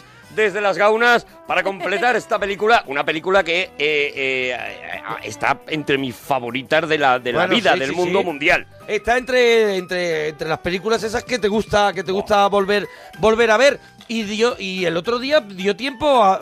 ¿Puede ser mitad de película o ni No, eso? 20 creo que minutos, llegáramos. Que yo lo, lo llevo 20 minutos, Gemma. Eres la aguafiesta de cualquier Oye, cumpleaños. que eso es bueno porque nos quedan todavía como dos horas de película Eres para la- charlar. No habla por La ti, chunga, bueno. la chunga, la que está diciendo, mira, ya por lo menos parece que se acerca el veranito y dice, bueno, todavía quedan cuatro meses, Eso es. ¿sabes? O cuando se acerca de verdad el veranito dice, ya verás cómo pasa enseguida. Eso es, ¿Sabes? eso La, gente eso es, esa Sí, que te amarga la vida. La chunga, bueno, pues ayer, hoy intentaremos ir un poquito más rápido para que nos dé a tiempo hacer la película completa ya, pero es verdad que es una película cargadita de cosas y es... ¡Malditos bastardos! Segunda parte. Capítulo 3.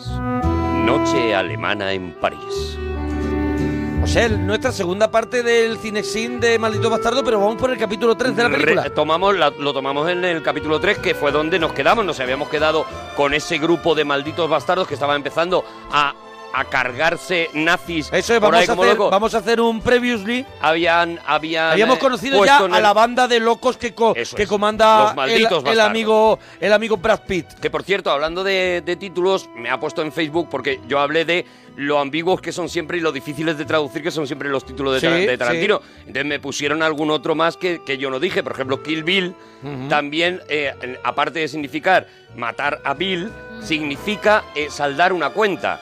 Eh, Ah, pay the bill, bill, de pay the bill es eh, la cuenta. Cuando tú le pides la Sí, cuenta sí, sí, de Bill, bill, please, de y la bill. pagas, es Kill Bill. He, he- matado la cuenta, ¿no? Ojo. Y otro de los Saldar la cuenta, claro. y algo parecido pasa con Django desencadenado, que también tiene doble sentido. También es Django sin sus cadenas, es decir, Sí. liberado, pero también desencadenado. Y los que se acuerden de cómo acababa esa película, pues saben que se desencadena completamente, ¿no? Entonces, bueno, pues eso para hacer referencia al título de Malditos Bastardos y a este grupo de matanazis que... que- En esta película vuelve a repetir eh, Tarantino esa, ese modo que tiene de, fraccionar sus pelis, ¿no? Como ha hecho también en Los Odiosos, en los En Los odiosos Odiosos 8.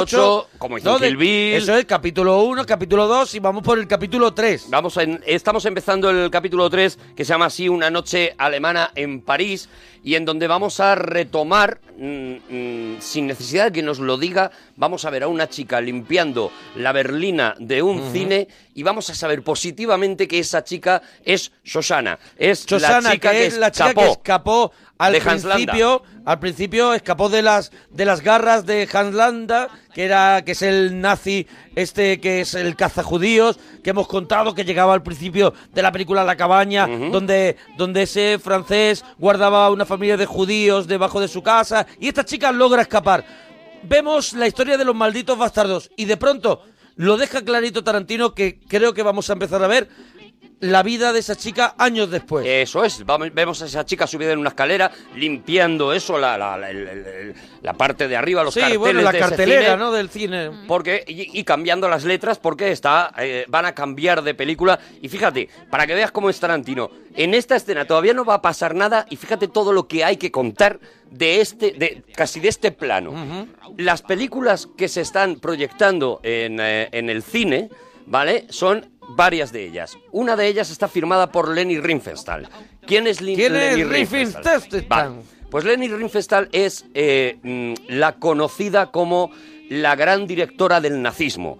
Eh, fue, digamos, la eh, amadrinada o apadrinada en este caso por Hitler como la directora de las películas más importantes del nazismo y de hecho pues hay eh, dos películas sobre todo, Olimpia sobre las Sí. Olimpiadas de, de que se celebraron año en Múnich y, y, perdón, en Berlín y eh, el triunfo de la voluntad sobre el- los famosos discursos de Hitler y, lo, y, y aquel desfile de la victoria que hicieron en, en, eh, en aquellos años. Era demás. propaganda nazi, Pura completamente. purísima propaganda nazi y sin embargo dos obras maestras del cine. Ajá. O sea, yo sé que esto es, choca mucho en la Pero cabeza. son dos obras maestras del cine por su ejecución. Por la manera de rodar. Eso de hecho, eh, hemos nombrado a Lenny Riefenstahl algunas veces en el, en el Cinexin como alguna de las que se ha inventado las escenas que luego seguimos viendo. Si tú ves la escena famosa del Rey León de Preparaos, esa escena con las hienas, es plano a plano copiado de El triunfo de la libertad de Lenny Riefenstahl.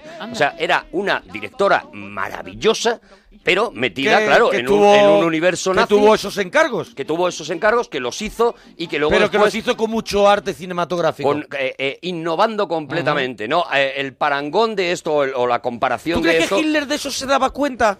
O sea, ¿tú Sí, crees sí, que sí, Hitler se daba cuenta de que ahí había mucho arte? Por supuesto, y por eso... Más allá de la propaganda que le pudieran hacer. Ella empieza en la UFA haciendo, eh, rodando comedias prácticamente, Ajá. eh, las famosas comedias eh, de la UFA alemana, eh, que yo he podido incluso en televisión española ver, eh, en, en aquellos tiempos en que se ponían este tipo de películas, ver un ciclo sobre la comedia alemana en tiempos de Hitler, ¿no? Y se hacían, eh, eh, bueno, el trío de la benzina fue una, por ejemplo, muy famoso, que la frase se ha quedado eh, instalada en España y los abuelos de vez en cuando, cuando ven a tres muy gamberros, dice, anda que sois el trío de la benzina. Bueno, pues esta película fue famosísima y ella se, se dedicó en un principio a hacer este tipo de películas y también películas de montañismo, que no se sabe muy bien por qué en aquella época, en la Alemania de Hitler, se hicieron hiper famosas las películas de alpinistas. De hecho, la película que se está poniendo en Malditos Bastardos es Ujú. una de estas, de estas películas de alpinismo dirigida por Lenny Riefenstahl. O sea, fíjate, ya eh, nada más que O sea, viendo esta una parte... era, o sea, estas películas son como la de raza de aquí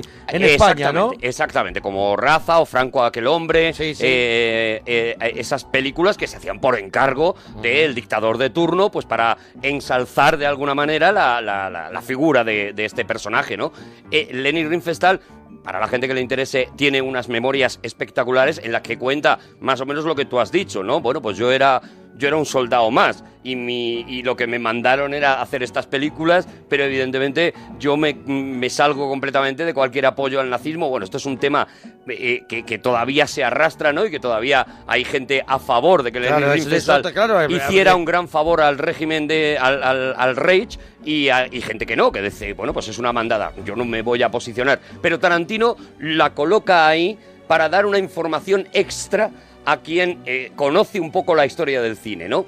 La película de al lado está... También sitúa, sitúa el momento en un año, seguramente. Claro, En un año, en el en año el del 43. estreno, del estreno de, de esas películas. Es. Ya ahí deja entrever que ha pasado un tiempo y también ah, coloca un poco la situación, ¿no? Eso es, estamos en el 43, coloca la situación porque, como bien se va a decir en la película... La situación de que está los todo americanos- bien dominado Eso es, por están los nazis. en plena tal, pero los americanos empiezan a estar en la Mm. costa y estos locos de los malditos bastardos se han metido a desgastar desde dentro el Reich, ¿no?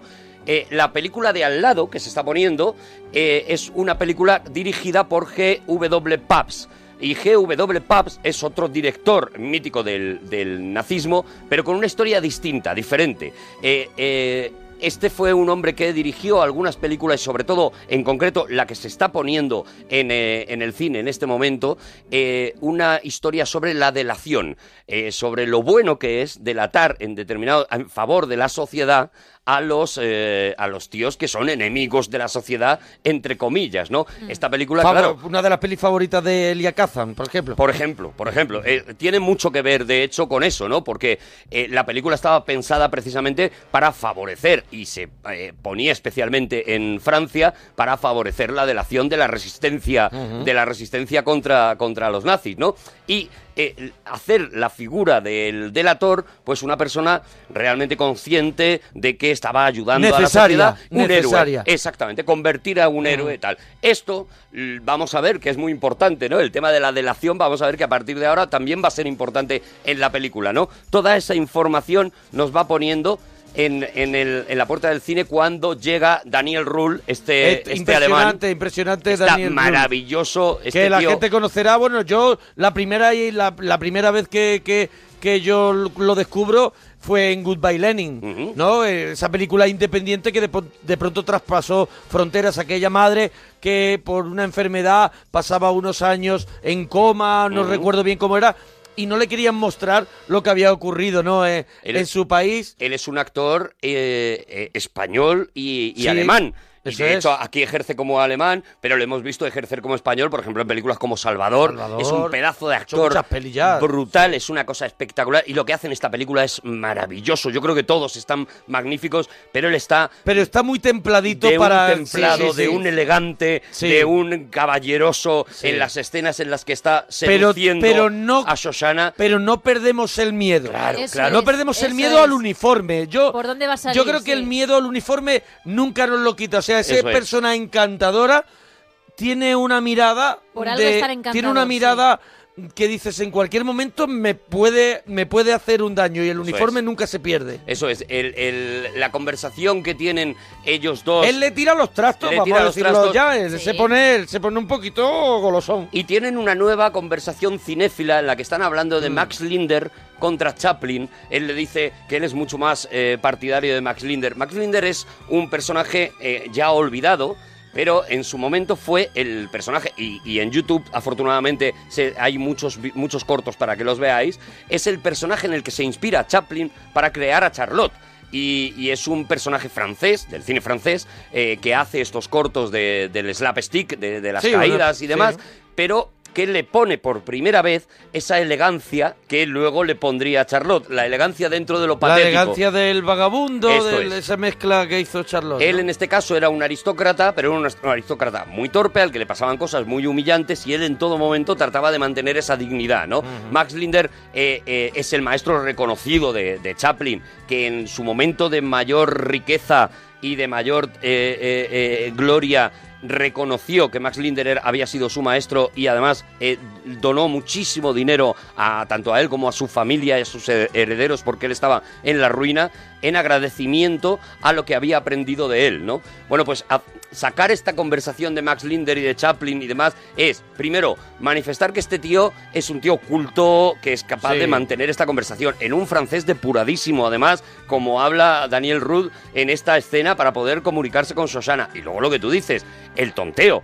Acaba convenciendo a, Cho- a Shoshana de que se tomen un café en Sí, una sí, de una manera, de un modo intelectual, logra convencerla que ella está reacia, porque sabemos todos que ella trae su historia detrás, Sí. sabemos que ella vive en un mundo de malos donde ella se ha visto obligada a estar Mm. y lo que está es, pues, de tapadillo, Mm. intentando, pues eso, que, que- que pase el tiempo y librarme de esto y que esto algún día acabará, y ¿no? con un profundo odio a los odio, nazis, claro, y un claro. odio, y un odio, vamos a ver, que él le tira los trastos y ella lo que dice es, vamos a ver, si que, quedo con él, no quedo con él. Yo no quiero quedar con esta Ella clase le de hace la gente, cobra, ella pero le hace la sé cobra. que también me pueden buscar problemas. Eso es. De hecho, pues lo siguiente que vemos, y ya digo, es muy difícil avanzar con esta peli porque son todo datos, pero me parece que son datos chulos. Ahora que Ya, vemos la cafetería. ¿Qué opinará? Ahora veremos la cafetería, ¿no? Esta Sí. cafetería que parece una cafetería. Sí, ya está ella allí sentada.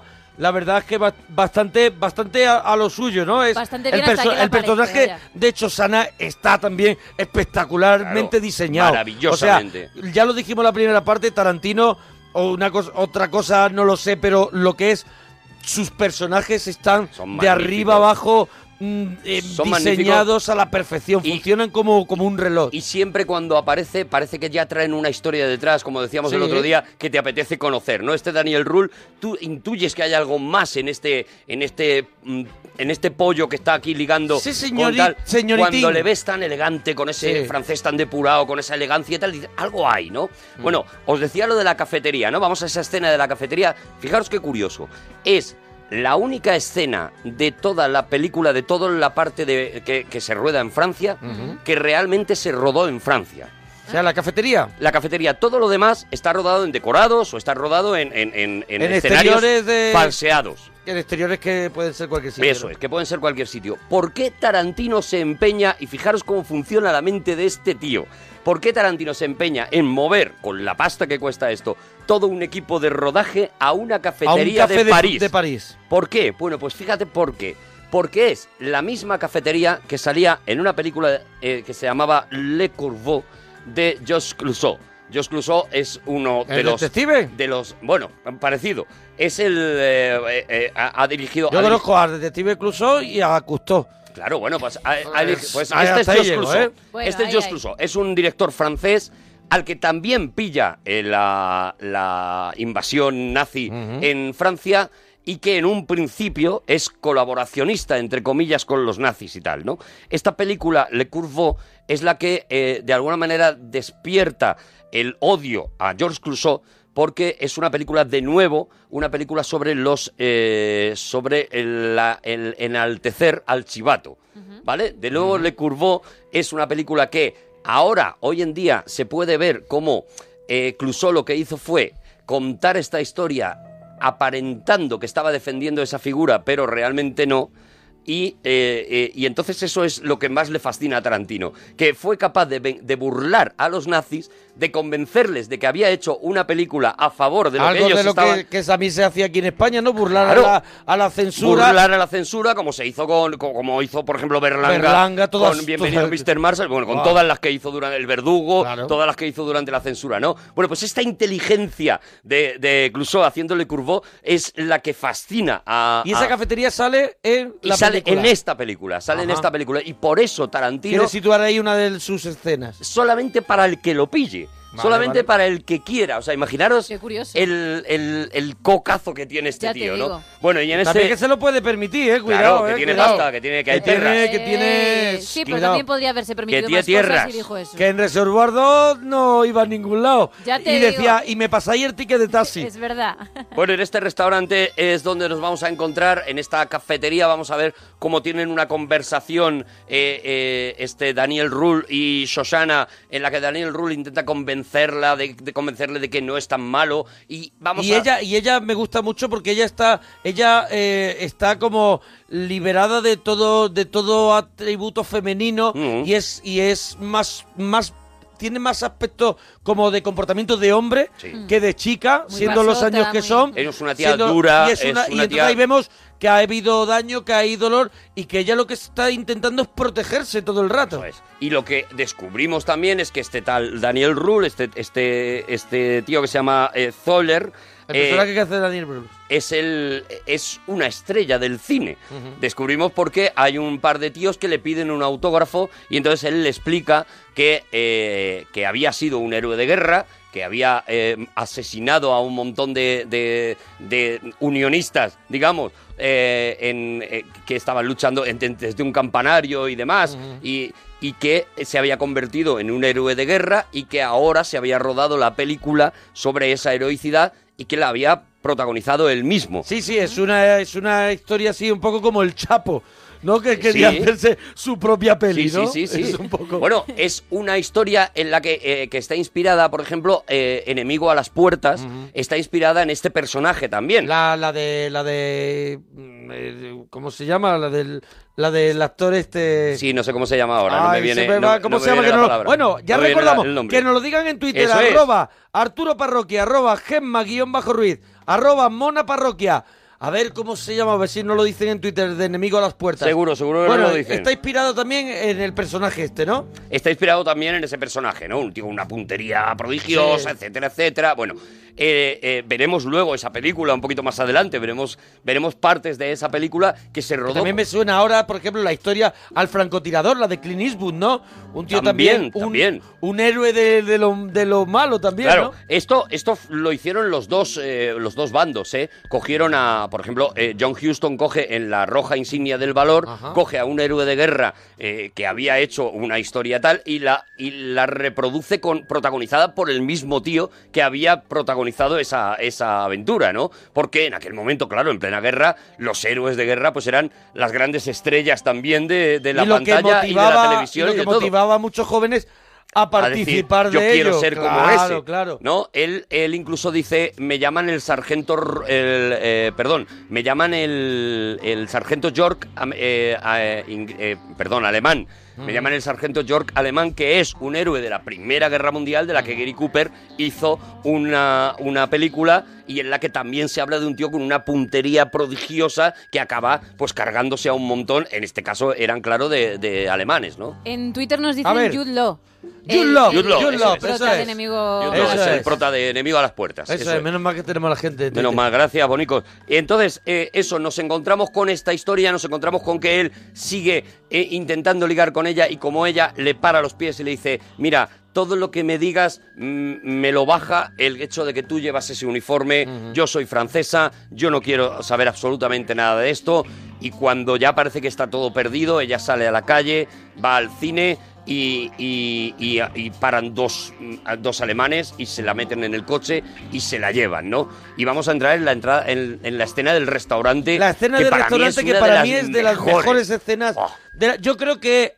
Vamos a ver. ¿Te das cuenta que lo decimos come- de casi todas las escenas de esta peli? No, pero yo creo que hay, yo creo que hay aquí la película se la merienda a Christopher Waltz, Hombre, el personaje de Han hombre. Landa, y creo que hay dos momentos donde Christopher Waltz está impresionante. Puede haber hay un tercero casi, pero yo creo yo me quedo con escena de mesa y mantel que se pega al comienzo y en este momento, Y en este momento. que es un desparrame, un desparrame de tranquilidad, de templanza, Y de, de frialdad, de miedo Y de pánico, de y ahí pánico. está, bueno, y ahí se encuentra con, con este señor que ella reconoce al segundo claro. como el asesino de toda su familia. Primero ha conocido a, a otro señor terrible, ¿no? Porque Claro. antes ha llegado y le han presentado a Goebbels. Eh, Goebbels, para la gente que no, que no lo conozca, era el jefe de información, digamos que el, el gran creador de la imagen del nazismo, ¿no? La imagen del nazismo... eh, Todo tiene un digo, marketing, Todo claro. el contenido, eh, eh, todo el contenido es horrible y asqueroso, pero la estética era perfecta, ¿no? Y lo hablábamos el otro día, que los trajes de los nazis son los siempre los que más molan en las películas, porque están mm, di- diseñados para molar. Que las, los colores, las banderas, la forma de moverse, bueno, pues todo eso, y además toda esa industria cinematográfica de la que hablábamos antes, la, la UFA mm, alemana, diseñada para enaltecer el Tercer Reich, habría, si- había sido di- diseñada por Goebbels, ¿no? Igual que decíamos antes de Leni Riefenstahl, que todavía los directores siguen copiando sus planos, afortunadamente no sus mensajes, con Goebbels pasa algo parecido con sus propuestas eh, Estéticas, eh, ¿no? Políticas ajá. y publicitarias. Eso es. O sea, Goebbels tiene algunas ideas que luego, llevadas a la publicidad, ya digo, evidentemente, Funcionan como un funcionan tiro. maravillosamente. Nunca mejor dicho. Claro, claro, Funciona maravillosamente. El problema es que se utilicen para el mal. Si se Claro. utilizan para el bien, pues perfecto. Pero era un tío, uno de Pero los tíos que funciona, más eh, inteligentes del, del para nazismo. hacer el mal no quita que que, que, que demos su mérito al es lo que es lo que decíamos antes el buen hacer cinematográfico el buen control del arte que tú lo puedes hacer para el mal pero no dejamos de reconocer que está bien hecho o Un sea, cuchillo, un cuchillo es un gran invento para untar mantequilla y es. un invento terrible para matar a alguien. Claro, bueno, pues claro. esto, esto es muy parecido. O sea, lo que la creación de Goebbels, de la manera de, de- de cómo crea un marketing, es un gran invento. La manera en la que lo utilizó, desde luego, es una cosa vomitiva, ¿no? Pero Goebbels está allí, está en esa cena, eh, está además sentada con este soldier, con este, con este héroe de guerra. Él- y este héroe de guerra le ha convencido de una cosa concreta, que su película se estrene en el cine de Shoshana, en ese pequeño cine. Y le convence diciéndole que es un cine pequeño, que esto permite que eh, eh, el- toda la toda la patulea nazi eh, acuda a este cine, que los grandes ministros nazis para celebrar de alguna manera y para asentar su posición en Francia, en donde saben precisamente que es donde están empezando a debilitarse, van a acudir y la noticia bomba es que Adolf Hitler también acudirá a este pase al, Nunca mejor al cine. dicho, la noticia bomba. Bomba y tan bomba. Ya has dicho lo del tiro y lo de la bomba. Sí, sí, sí, la verdad. Te, queda uno de gas La y, verdad. y- y terminamos. Y terminamos. Y terminamos. No, ya. hombre, me refiero por lo que va a ocurrir luego en el Claro, cine. claro, Que claro. no es exactamente una bomba, pero es... es No, hay bombas también. Sí, hay bombas, también. ¿verdad? Sí, sí. Hay bombas también. Bueno, pues este es, este es el gran momento de Shoshana, ¿no? Cuando recibe la información de que toda la plana mayor de los nazis va a estar metida en su cine viendo una película. Y la sonrisita del Daniel Brühl. Eso es. En la mesa, como diciendo, Diciendo, te estoy dando gloria. Te estoy dando gloria, y a, ¿eh? y- y a- y a partir de aquí va a haber una bonita amistad. sí. Y si puede ser algo más. Son 350 asientos. eh, Goebbels dice que son demasiado Se pocos. le queda poco, ¿no? Pero Daniel Rull le suelta un argumento brutal. Dice, ¿no decías que no querías tener a ningún francés por ahí? Bueno, pues esta es la oportunidad de que los que entren sean solamente alemanes, alemanes puros. O sea, no se lo pueden estar poniendo más a huevo a Susana y los que hemos visto la película ya sabemos que, eh, que es una que, que es el plan que va a, a zurcir Susana. Pero antes de irse con ese plan aparece Christoph Waltz, aparece Hans Landa y, Y, se- eh, y esta es la escena se presenta como jefe de seguridad Sí. de la operación en el cine y esta es la famosa escena de Espere la nata. Espere la nata.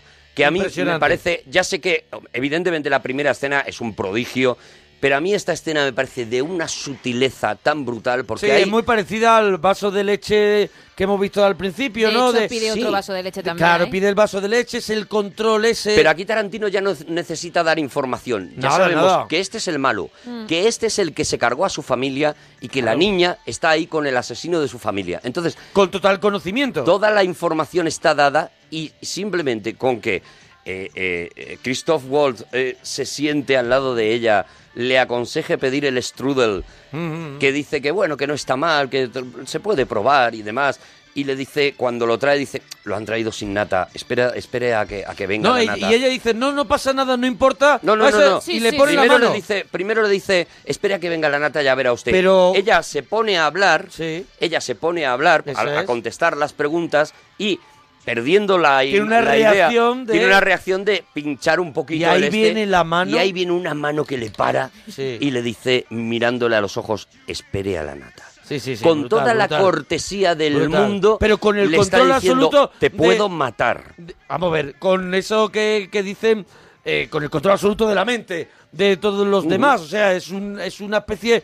Es una especie de, de... Es como la... Es una presencia la demoníaca. cobra esa de, de los dibujos animados Mm. del libro de la selva. Sí, La sí. serpiente del libro de la selva. Ese momento, ese momento de espere a la nata es tan, tan espectacular, o sea, te deja tan frío. Ella, tienes tanta información, como decíamos antes, de todo lo que está- puede estar pasando por la cabeza de Shoshana y de lo que significa ese espere a la nata, ese momento de dominación total, ¿no?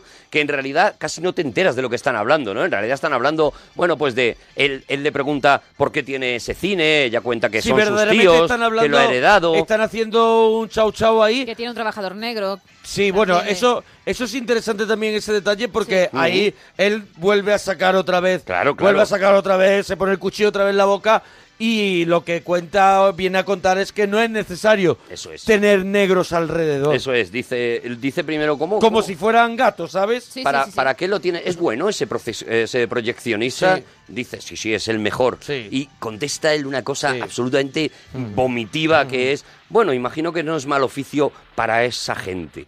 ¿Sabes? Es una cosa de repente, con, sin decir Sí, nada sí, y es de- sin perder la es de- elegancia. es destrucción es total. racismo puro, Sí. Es, es una cosa de- menospreciativa y le dice, por supuesto, que el negro no debe estar el día de la proyección. claro, no, no. Que cómo van a estar viendo un negro los, eh, los eh, No, no, líderes nazis. no, aunque no lo, lo dice, vean. ¿eh? Aunque no, Aunque lo vean, a que no le esté. importa, porque ella le dice que él está proyectando y dice que no esté allí. Proyecta tú. Eso es, proyecta tú. Ah, vamos a ver, ella le da por hecho de que lo va, vamos a ver, de que lo va a esconder. De claro. que no, va en- que no van a ver al negro. Pero él es que no quiere que esté No, de en hecho, el él, edificio. efectivamente, él le dice a ella si ella sabe proyectar porque Claro, claro, le porque va a encargar prefiere- el trabajo. eso es. Con Goebbels ha quedado, eh, Susana, en que al día siguiente iban a hacer un pase de prueba para probar qué tal funcionaba el cine y para que Goebbels mm, revisara pues todos los palcos que hay, etcétera, etcétera, ¿no? A la salida, doy otro dato eh, Pero, escondido. ah, ah, eh, ter- pero hemos terminado el momento de la Sí, sí, marcha. sí, la- Cuando se marcha Christopher Wall, que a mí me parece ese momento alucinante. Pues o sea, ella se el momento llorar. cuando ella se derrumba. Se derrumba y se pone a Que me parece que es un momento que, que- que Tarantino rueda de una manera. Él se levanta, recoge sus bártulos, se va con la misma educación que, que- que se ha comportado todo el rato. Y cuando él marcha, nos queda la cara de él, de ella, a primera, a primer plano, cómo se derrumba. Es mortal. eh, Tarantino escribiendo diálogos es un genio, porque lo que le dice Christoph Wall para que se derrumbe es, cuando ya se ha levantado, se da la vuelta y dice, hay otra cosa que le quiero preguntar. Se queda callado un tiempo Sí, excesivo y eso lo hace muy bien Tarantino, eh, alargar La los tenemos a ella en primer plano y él detrás, a ella en primer a su plano espalda, sí. y dice, pero no lo recuerdo. Y se Y va. se va. Y ahí Y es ella- cuando se derrumba. Ahí, ella- ahí es cuando cae, Es porque, pero por, por tan una, ya- magistral. una tensión acumulada y, y todo el historial que ella tiene en la es, cabeza, claro, eso todo eso, y teniendo al verdugo de su familia delante. Y una última cosa, le hace un colombo. Sí. Ahí le hace un colombo, vuelve y me gustaría también preguntarle y esa cara, sí, sí, y esa cara y ese y cuando y se derrumba. Ahí es cuando lo mata, es cuando la, la destroza, la, la, la hunde y, y- y bueno, eso. Digo, eh, al día siguiente lo que vemos es eso, la salida de Goebbels del cine, ya han revisado el cine y cuento otra curiosidad, otro dato que deja ahí Tarantino para el que lo quiera pillar y es que cuando están saliendo, eh, eh, Goebbels dice, bueno, pues todo está muy bien y tal, y no sé qué. Y uno de los que le acompaña le dice, le, le dice, ya estaba muy bien la película y tal. Y dice uno de los que le acompaña, "Eh, sí, menos mal que no era de Lillian Harvey. Y dice Goebbels, ni nombrarla. Anda. Bueno, pues Lillian Harvey es esta protagonista del trío de la benzina, eh, de la que os he hablado antes, de esta, es, eh, fue la gran estrella de la eh, de la directora que hemos dicho eso es, de anteriormente. Leni Riefenstahl y de muchas de las comedias. La gran estrella, eh, digamos que fue un poco la Judy Garland de, eh, de la época del nazismo y de Alemania. Y Lillian Harvey, eh, en el momento en que creció lo suficiente, escapó hacia Estados Unidos, siguió haciendo cine en Estados Unidos y, eh, por supuesto... Nunca se lo perdonaron. Denostó todo lo que tenía que ver con Hitler Claro, y con claro. el nazismo, ¿no?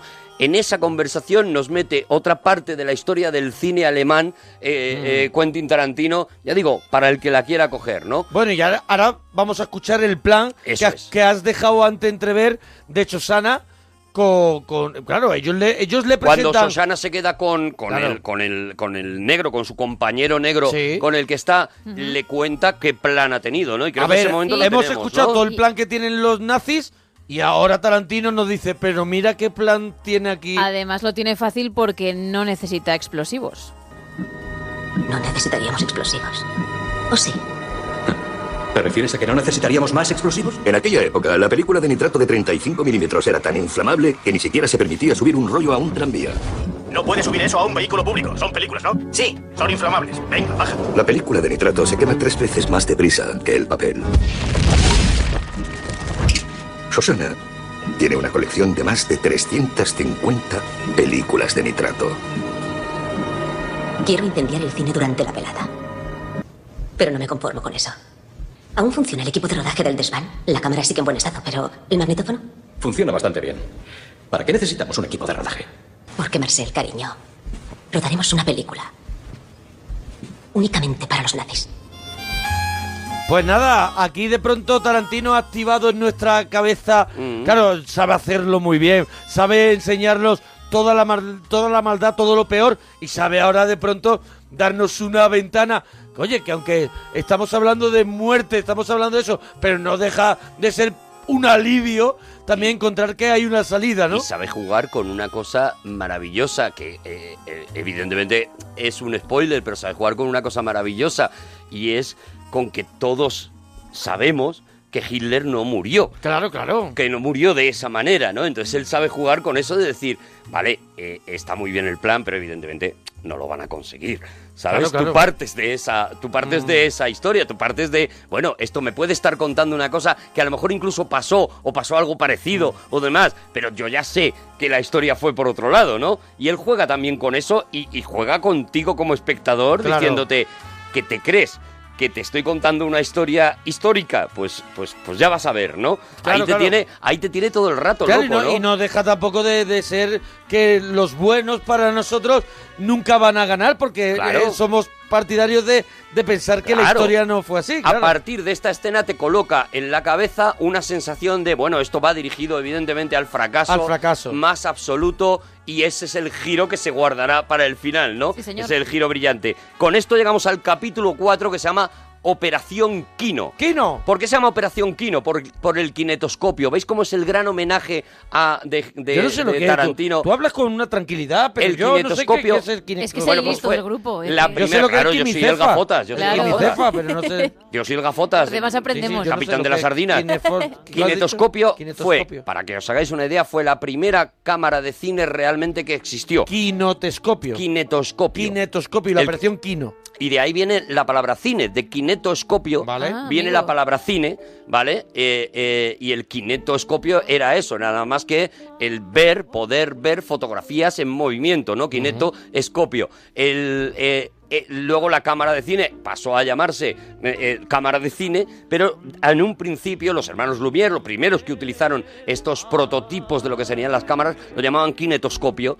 Y entonces el llamarlo Operación Kino es de nuevo otro guiño más, ya digo, un, homenaje a la historia del cine, a, la historia de ese cine, pues que, que acababa de, prácticamente de nacer, ¿no? Acababa de llegar el, el sonoro. Estamos hablando de, de los años 30, de los años 40. a- el- el, el sonoro llega en el 29, o sea, está naciendo el cine y además el cine que se ve en aquel momento todavía incluye el cine mudo y todavía los, Bueno, pero aquí, aquí lo que pasa es que no, no quieren proyectar nada, pero en esos años están haciendo ya obras maestras Claro, del claro. cine eh, eh, en. Estados Unidos. eh. Pero ten en cuenta que los niños de, de aquella época, los que ahora son adultos, han visto cine mudo. De ahí viene Claro, la explicación, la conversación que tienen sobre Max Linder y Chaplin al principio. sí, sí, claro. Se han criado en el cine mudo, no hacen tantos años, y ahora están viendo el nuevo cine que, que está por llegar, ¿no? Pero poco a poco, ¿no? Bueno, ¿qué, qué es esta operación kinetoscopio? Lo primero, o kino, lo primero que encontramos es un despacho en donde vemos a Mike Myers completamente deformado. Buenísimo la participación. Mike Mayer para la gente es, es Austin Powers. Austin Powers, este, este actor que ha hecho muchísimos, muchísimos personajes, pero el más, el más famoso es el Austin Powers, ¿no? Ahí llega también Michael Fassbinder en uno de sus primeros papeles, Sí. uno de los papeles que, que le dio relevancia Y que ahora lo que está ahora ya ves tú, es- Magneto, imagínate. Y es Macbeth y es, y es, Steve Jobs. Y es un genio, es un, Sí. es un tío espectacular. A mí, a mí me encanta, ¿no? Y aquí hace un primer papel, no el primero que hace en su carrera, pero no, sí de después, los, después de los que, primeros que, el que lo, que el- destacó. El, que lo, el que lo puso en órbita fue el papel ese de del hombre con, con apetito sexual.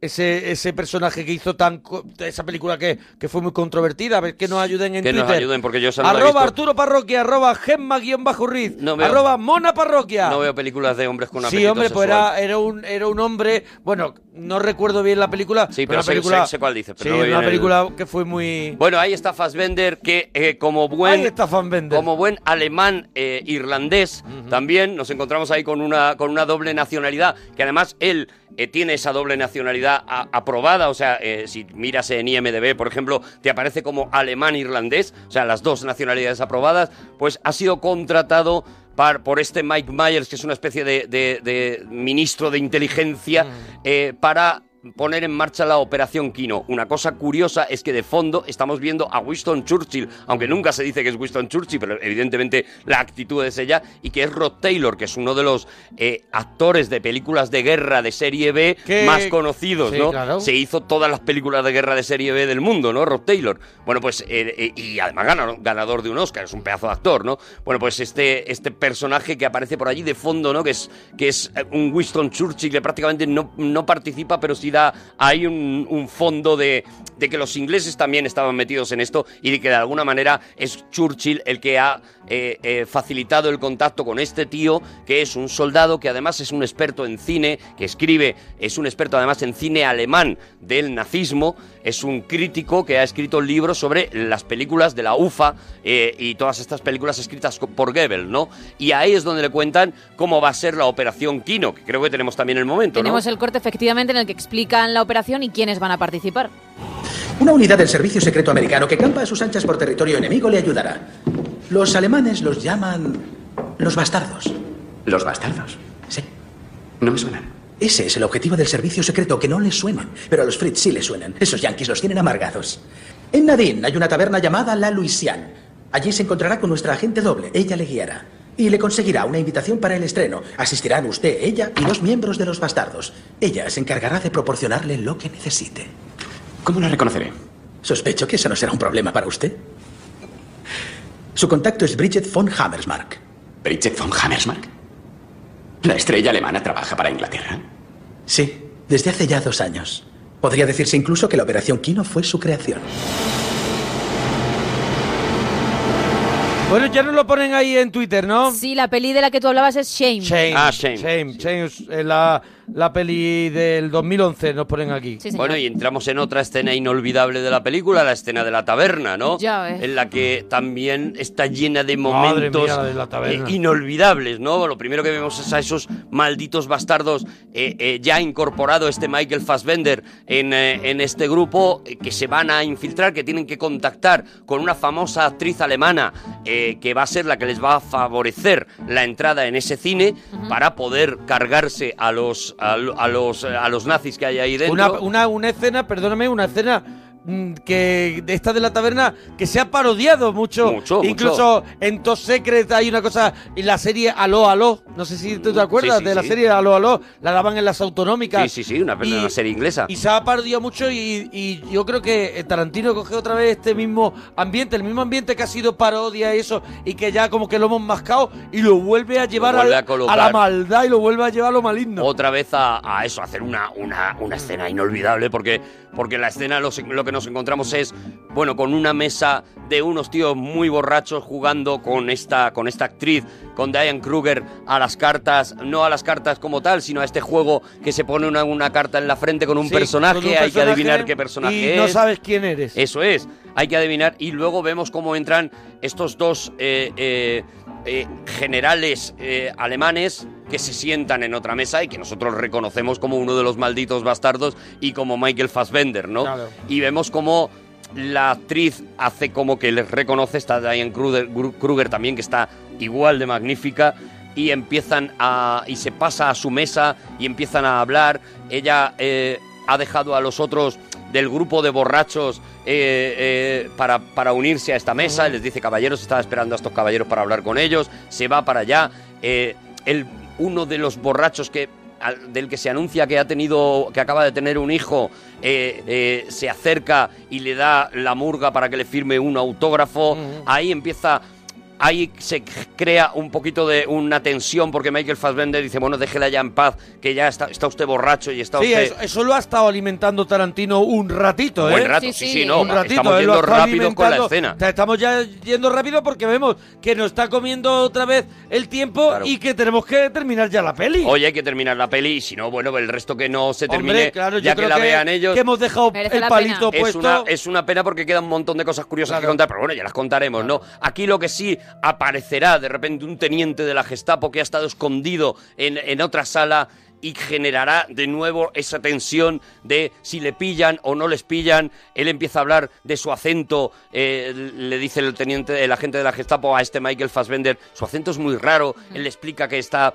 que es un acento de las montañas y demás, y viene esa famosa escena que aquí en España yo creo que se entendía regular eh, eh, porque tienes que conocer un poco el tema de los gestos internacionales para, para identificarla, ¿no? Que es cuando Michael Fassbender, para pedir unas cervezas, levanta el dedo eh, índice, el anular y el meñique y hace un 3. Estas tres cervezas Sí. y hace el gesto de tres. Nosotros siempre de esta que manera, tres, pues utilizamos Mientras el dedo que nosotros- índice, ¿no? Bueno. eh, nosotros eh, plegamos el meñique y el es, pulgar, pegamos el meñique y utilizamos los, los, otros tres, centrales. Eso es. ¿Vale? Esto es lo que esto que parece que parece una cosa que se saca Tarantino de la Vamos perdóname, Gema. Me está haciendo el gesto. Gema, Gema, que tú pides, que tú pides tres de la manera Tú de los nazis. así. Yo pido tres como lo piden en la peli. y Por eso me de verdad, Gema, de verdad. Probablemente aquí haya gente de todo, pero Claro. sí que es verdad que eh, habitual, los ¿o no ingleses, igual que, bueno, por ejemplo, yo lo he contado algunas veces, te lo he contado a ti, eh, cuando vas a China, una de las Sí. cosas que más te sorprenden es los gestos que hacen, porque para decir dos, nosotros, evidentemente, hazme el gesto de dos, Gema, ¿ves? Bien, menos bien. mal, Gema. Es como la Es V de igual Victoria. que Victoria, ¿ves? Vale. Sí. Sin Menos mal, embargo- Gema. Menos mal que no ha hecho los cuernos. Menos mal. Sin embargo, los chinos utilizan el pulgar y el índice abierto, Sí. hacen como la L, Sí. lo que nosotros Sí. hacemos una L. Sí. De manera que tú, er- tú puedes saber que una persona o se ha criado en China eh, tal porque hace ese gesto, ¿no? Esto es algo que ya digo, los ingleses lo tienen muy asimilado, que los alemanes piden el 3 Ujú. de una manera distinta a ellos, pero mm, para nosotros pues no es tan normal, ¿no? Por eso digo que aquí en España yo creo que esta escena se entendía muy raro La y única se que lo veía entendió fue forzada. Gema. La única. Luego lo, lo tiene que explicar, de hecho, la actriz más adelante, porque si no, pues nos quedábamos un poco así. Sí, sí, pero, pero lo que explica es qué es lo que ha pasado, porque el gesto de Michael Fassbender te pasa Te desapercibido. lo comes. Te lo comes con patatas. Te pasa desapercibido, pero ya digo, aquí se tomó como una cosa gratuita por parte de Tarantino y no es así, o sea, es una cosa que está muy pensada y que, y que es muy reconocible Ujú. eh, para, Pero para bueno, ingleses y hay- alemanes, ¿no? eso es lo bueno que tiene las pelis de Tarantino, como estaba comentando antes de, de que empezáramos esta, esta hora, mientras que estaba el, el boletín del informativo, Mm. que le estaba comentando Arturo, que yo ahora, por ejemplo, quiero volver a ver Los Odiosos 8, porque sé que hay un montón de información que, Que se falta, va pasando claro. o que dices esto, a ver Fijaros cómo toda la quiero hemos recuperar, dado. quiero recuperar cosas, quiero saber algo más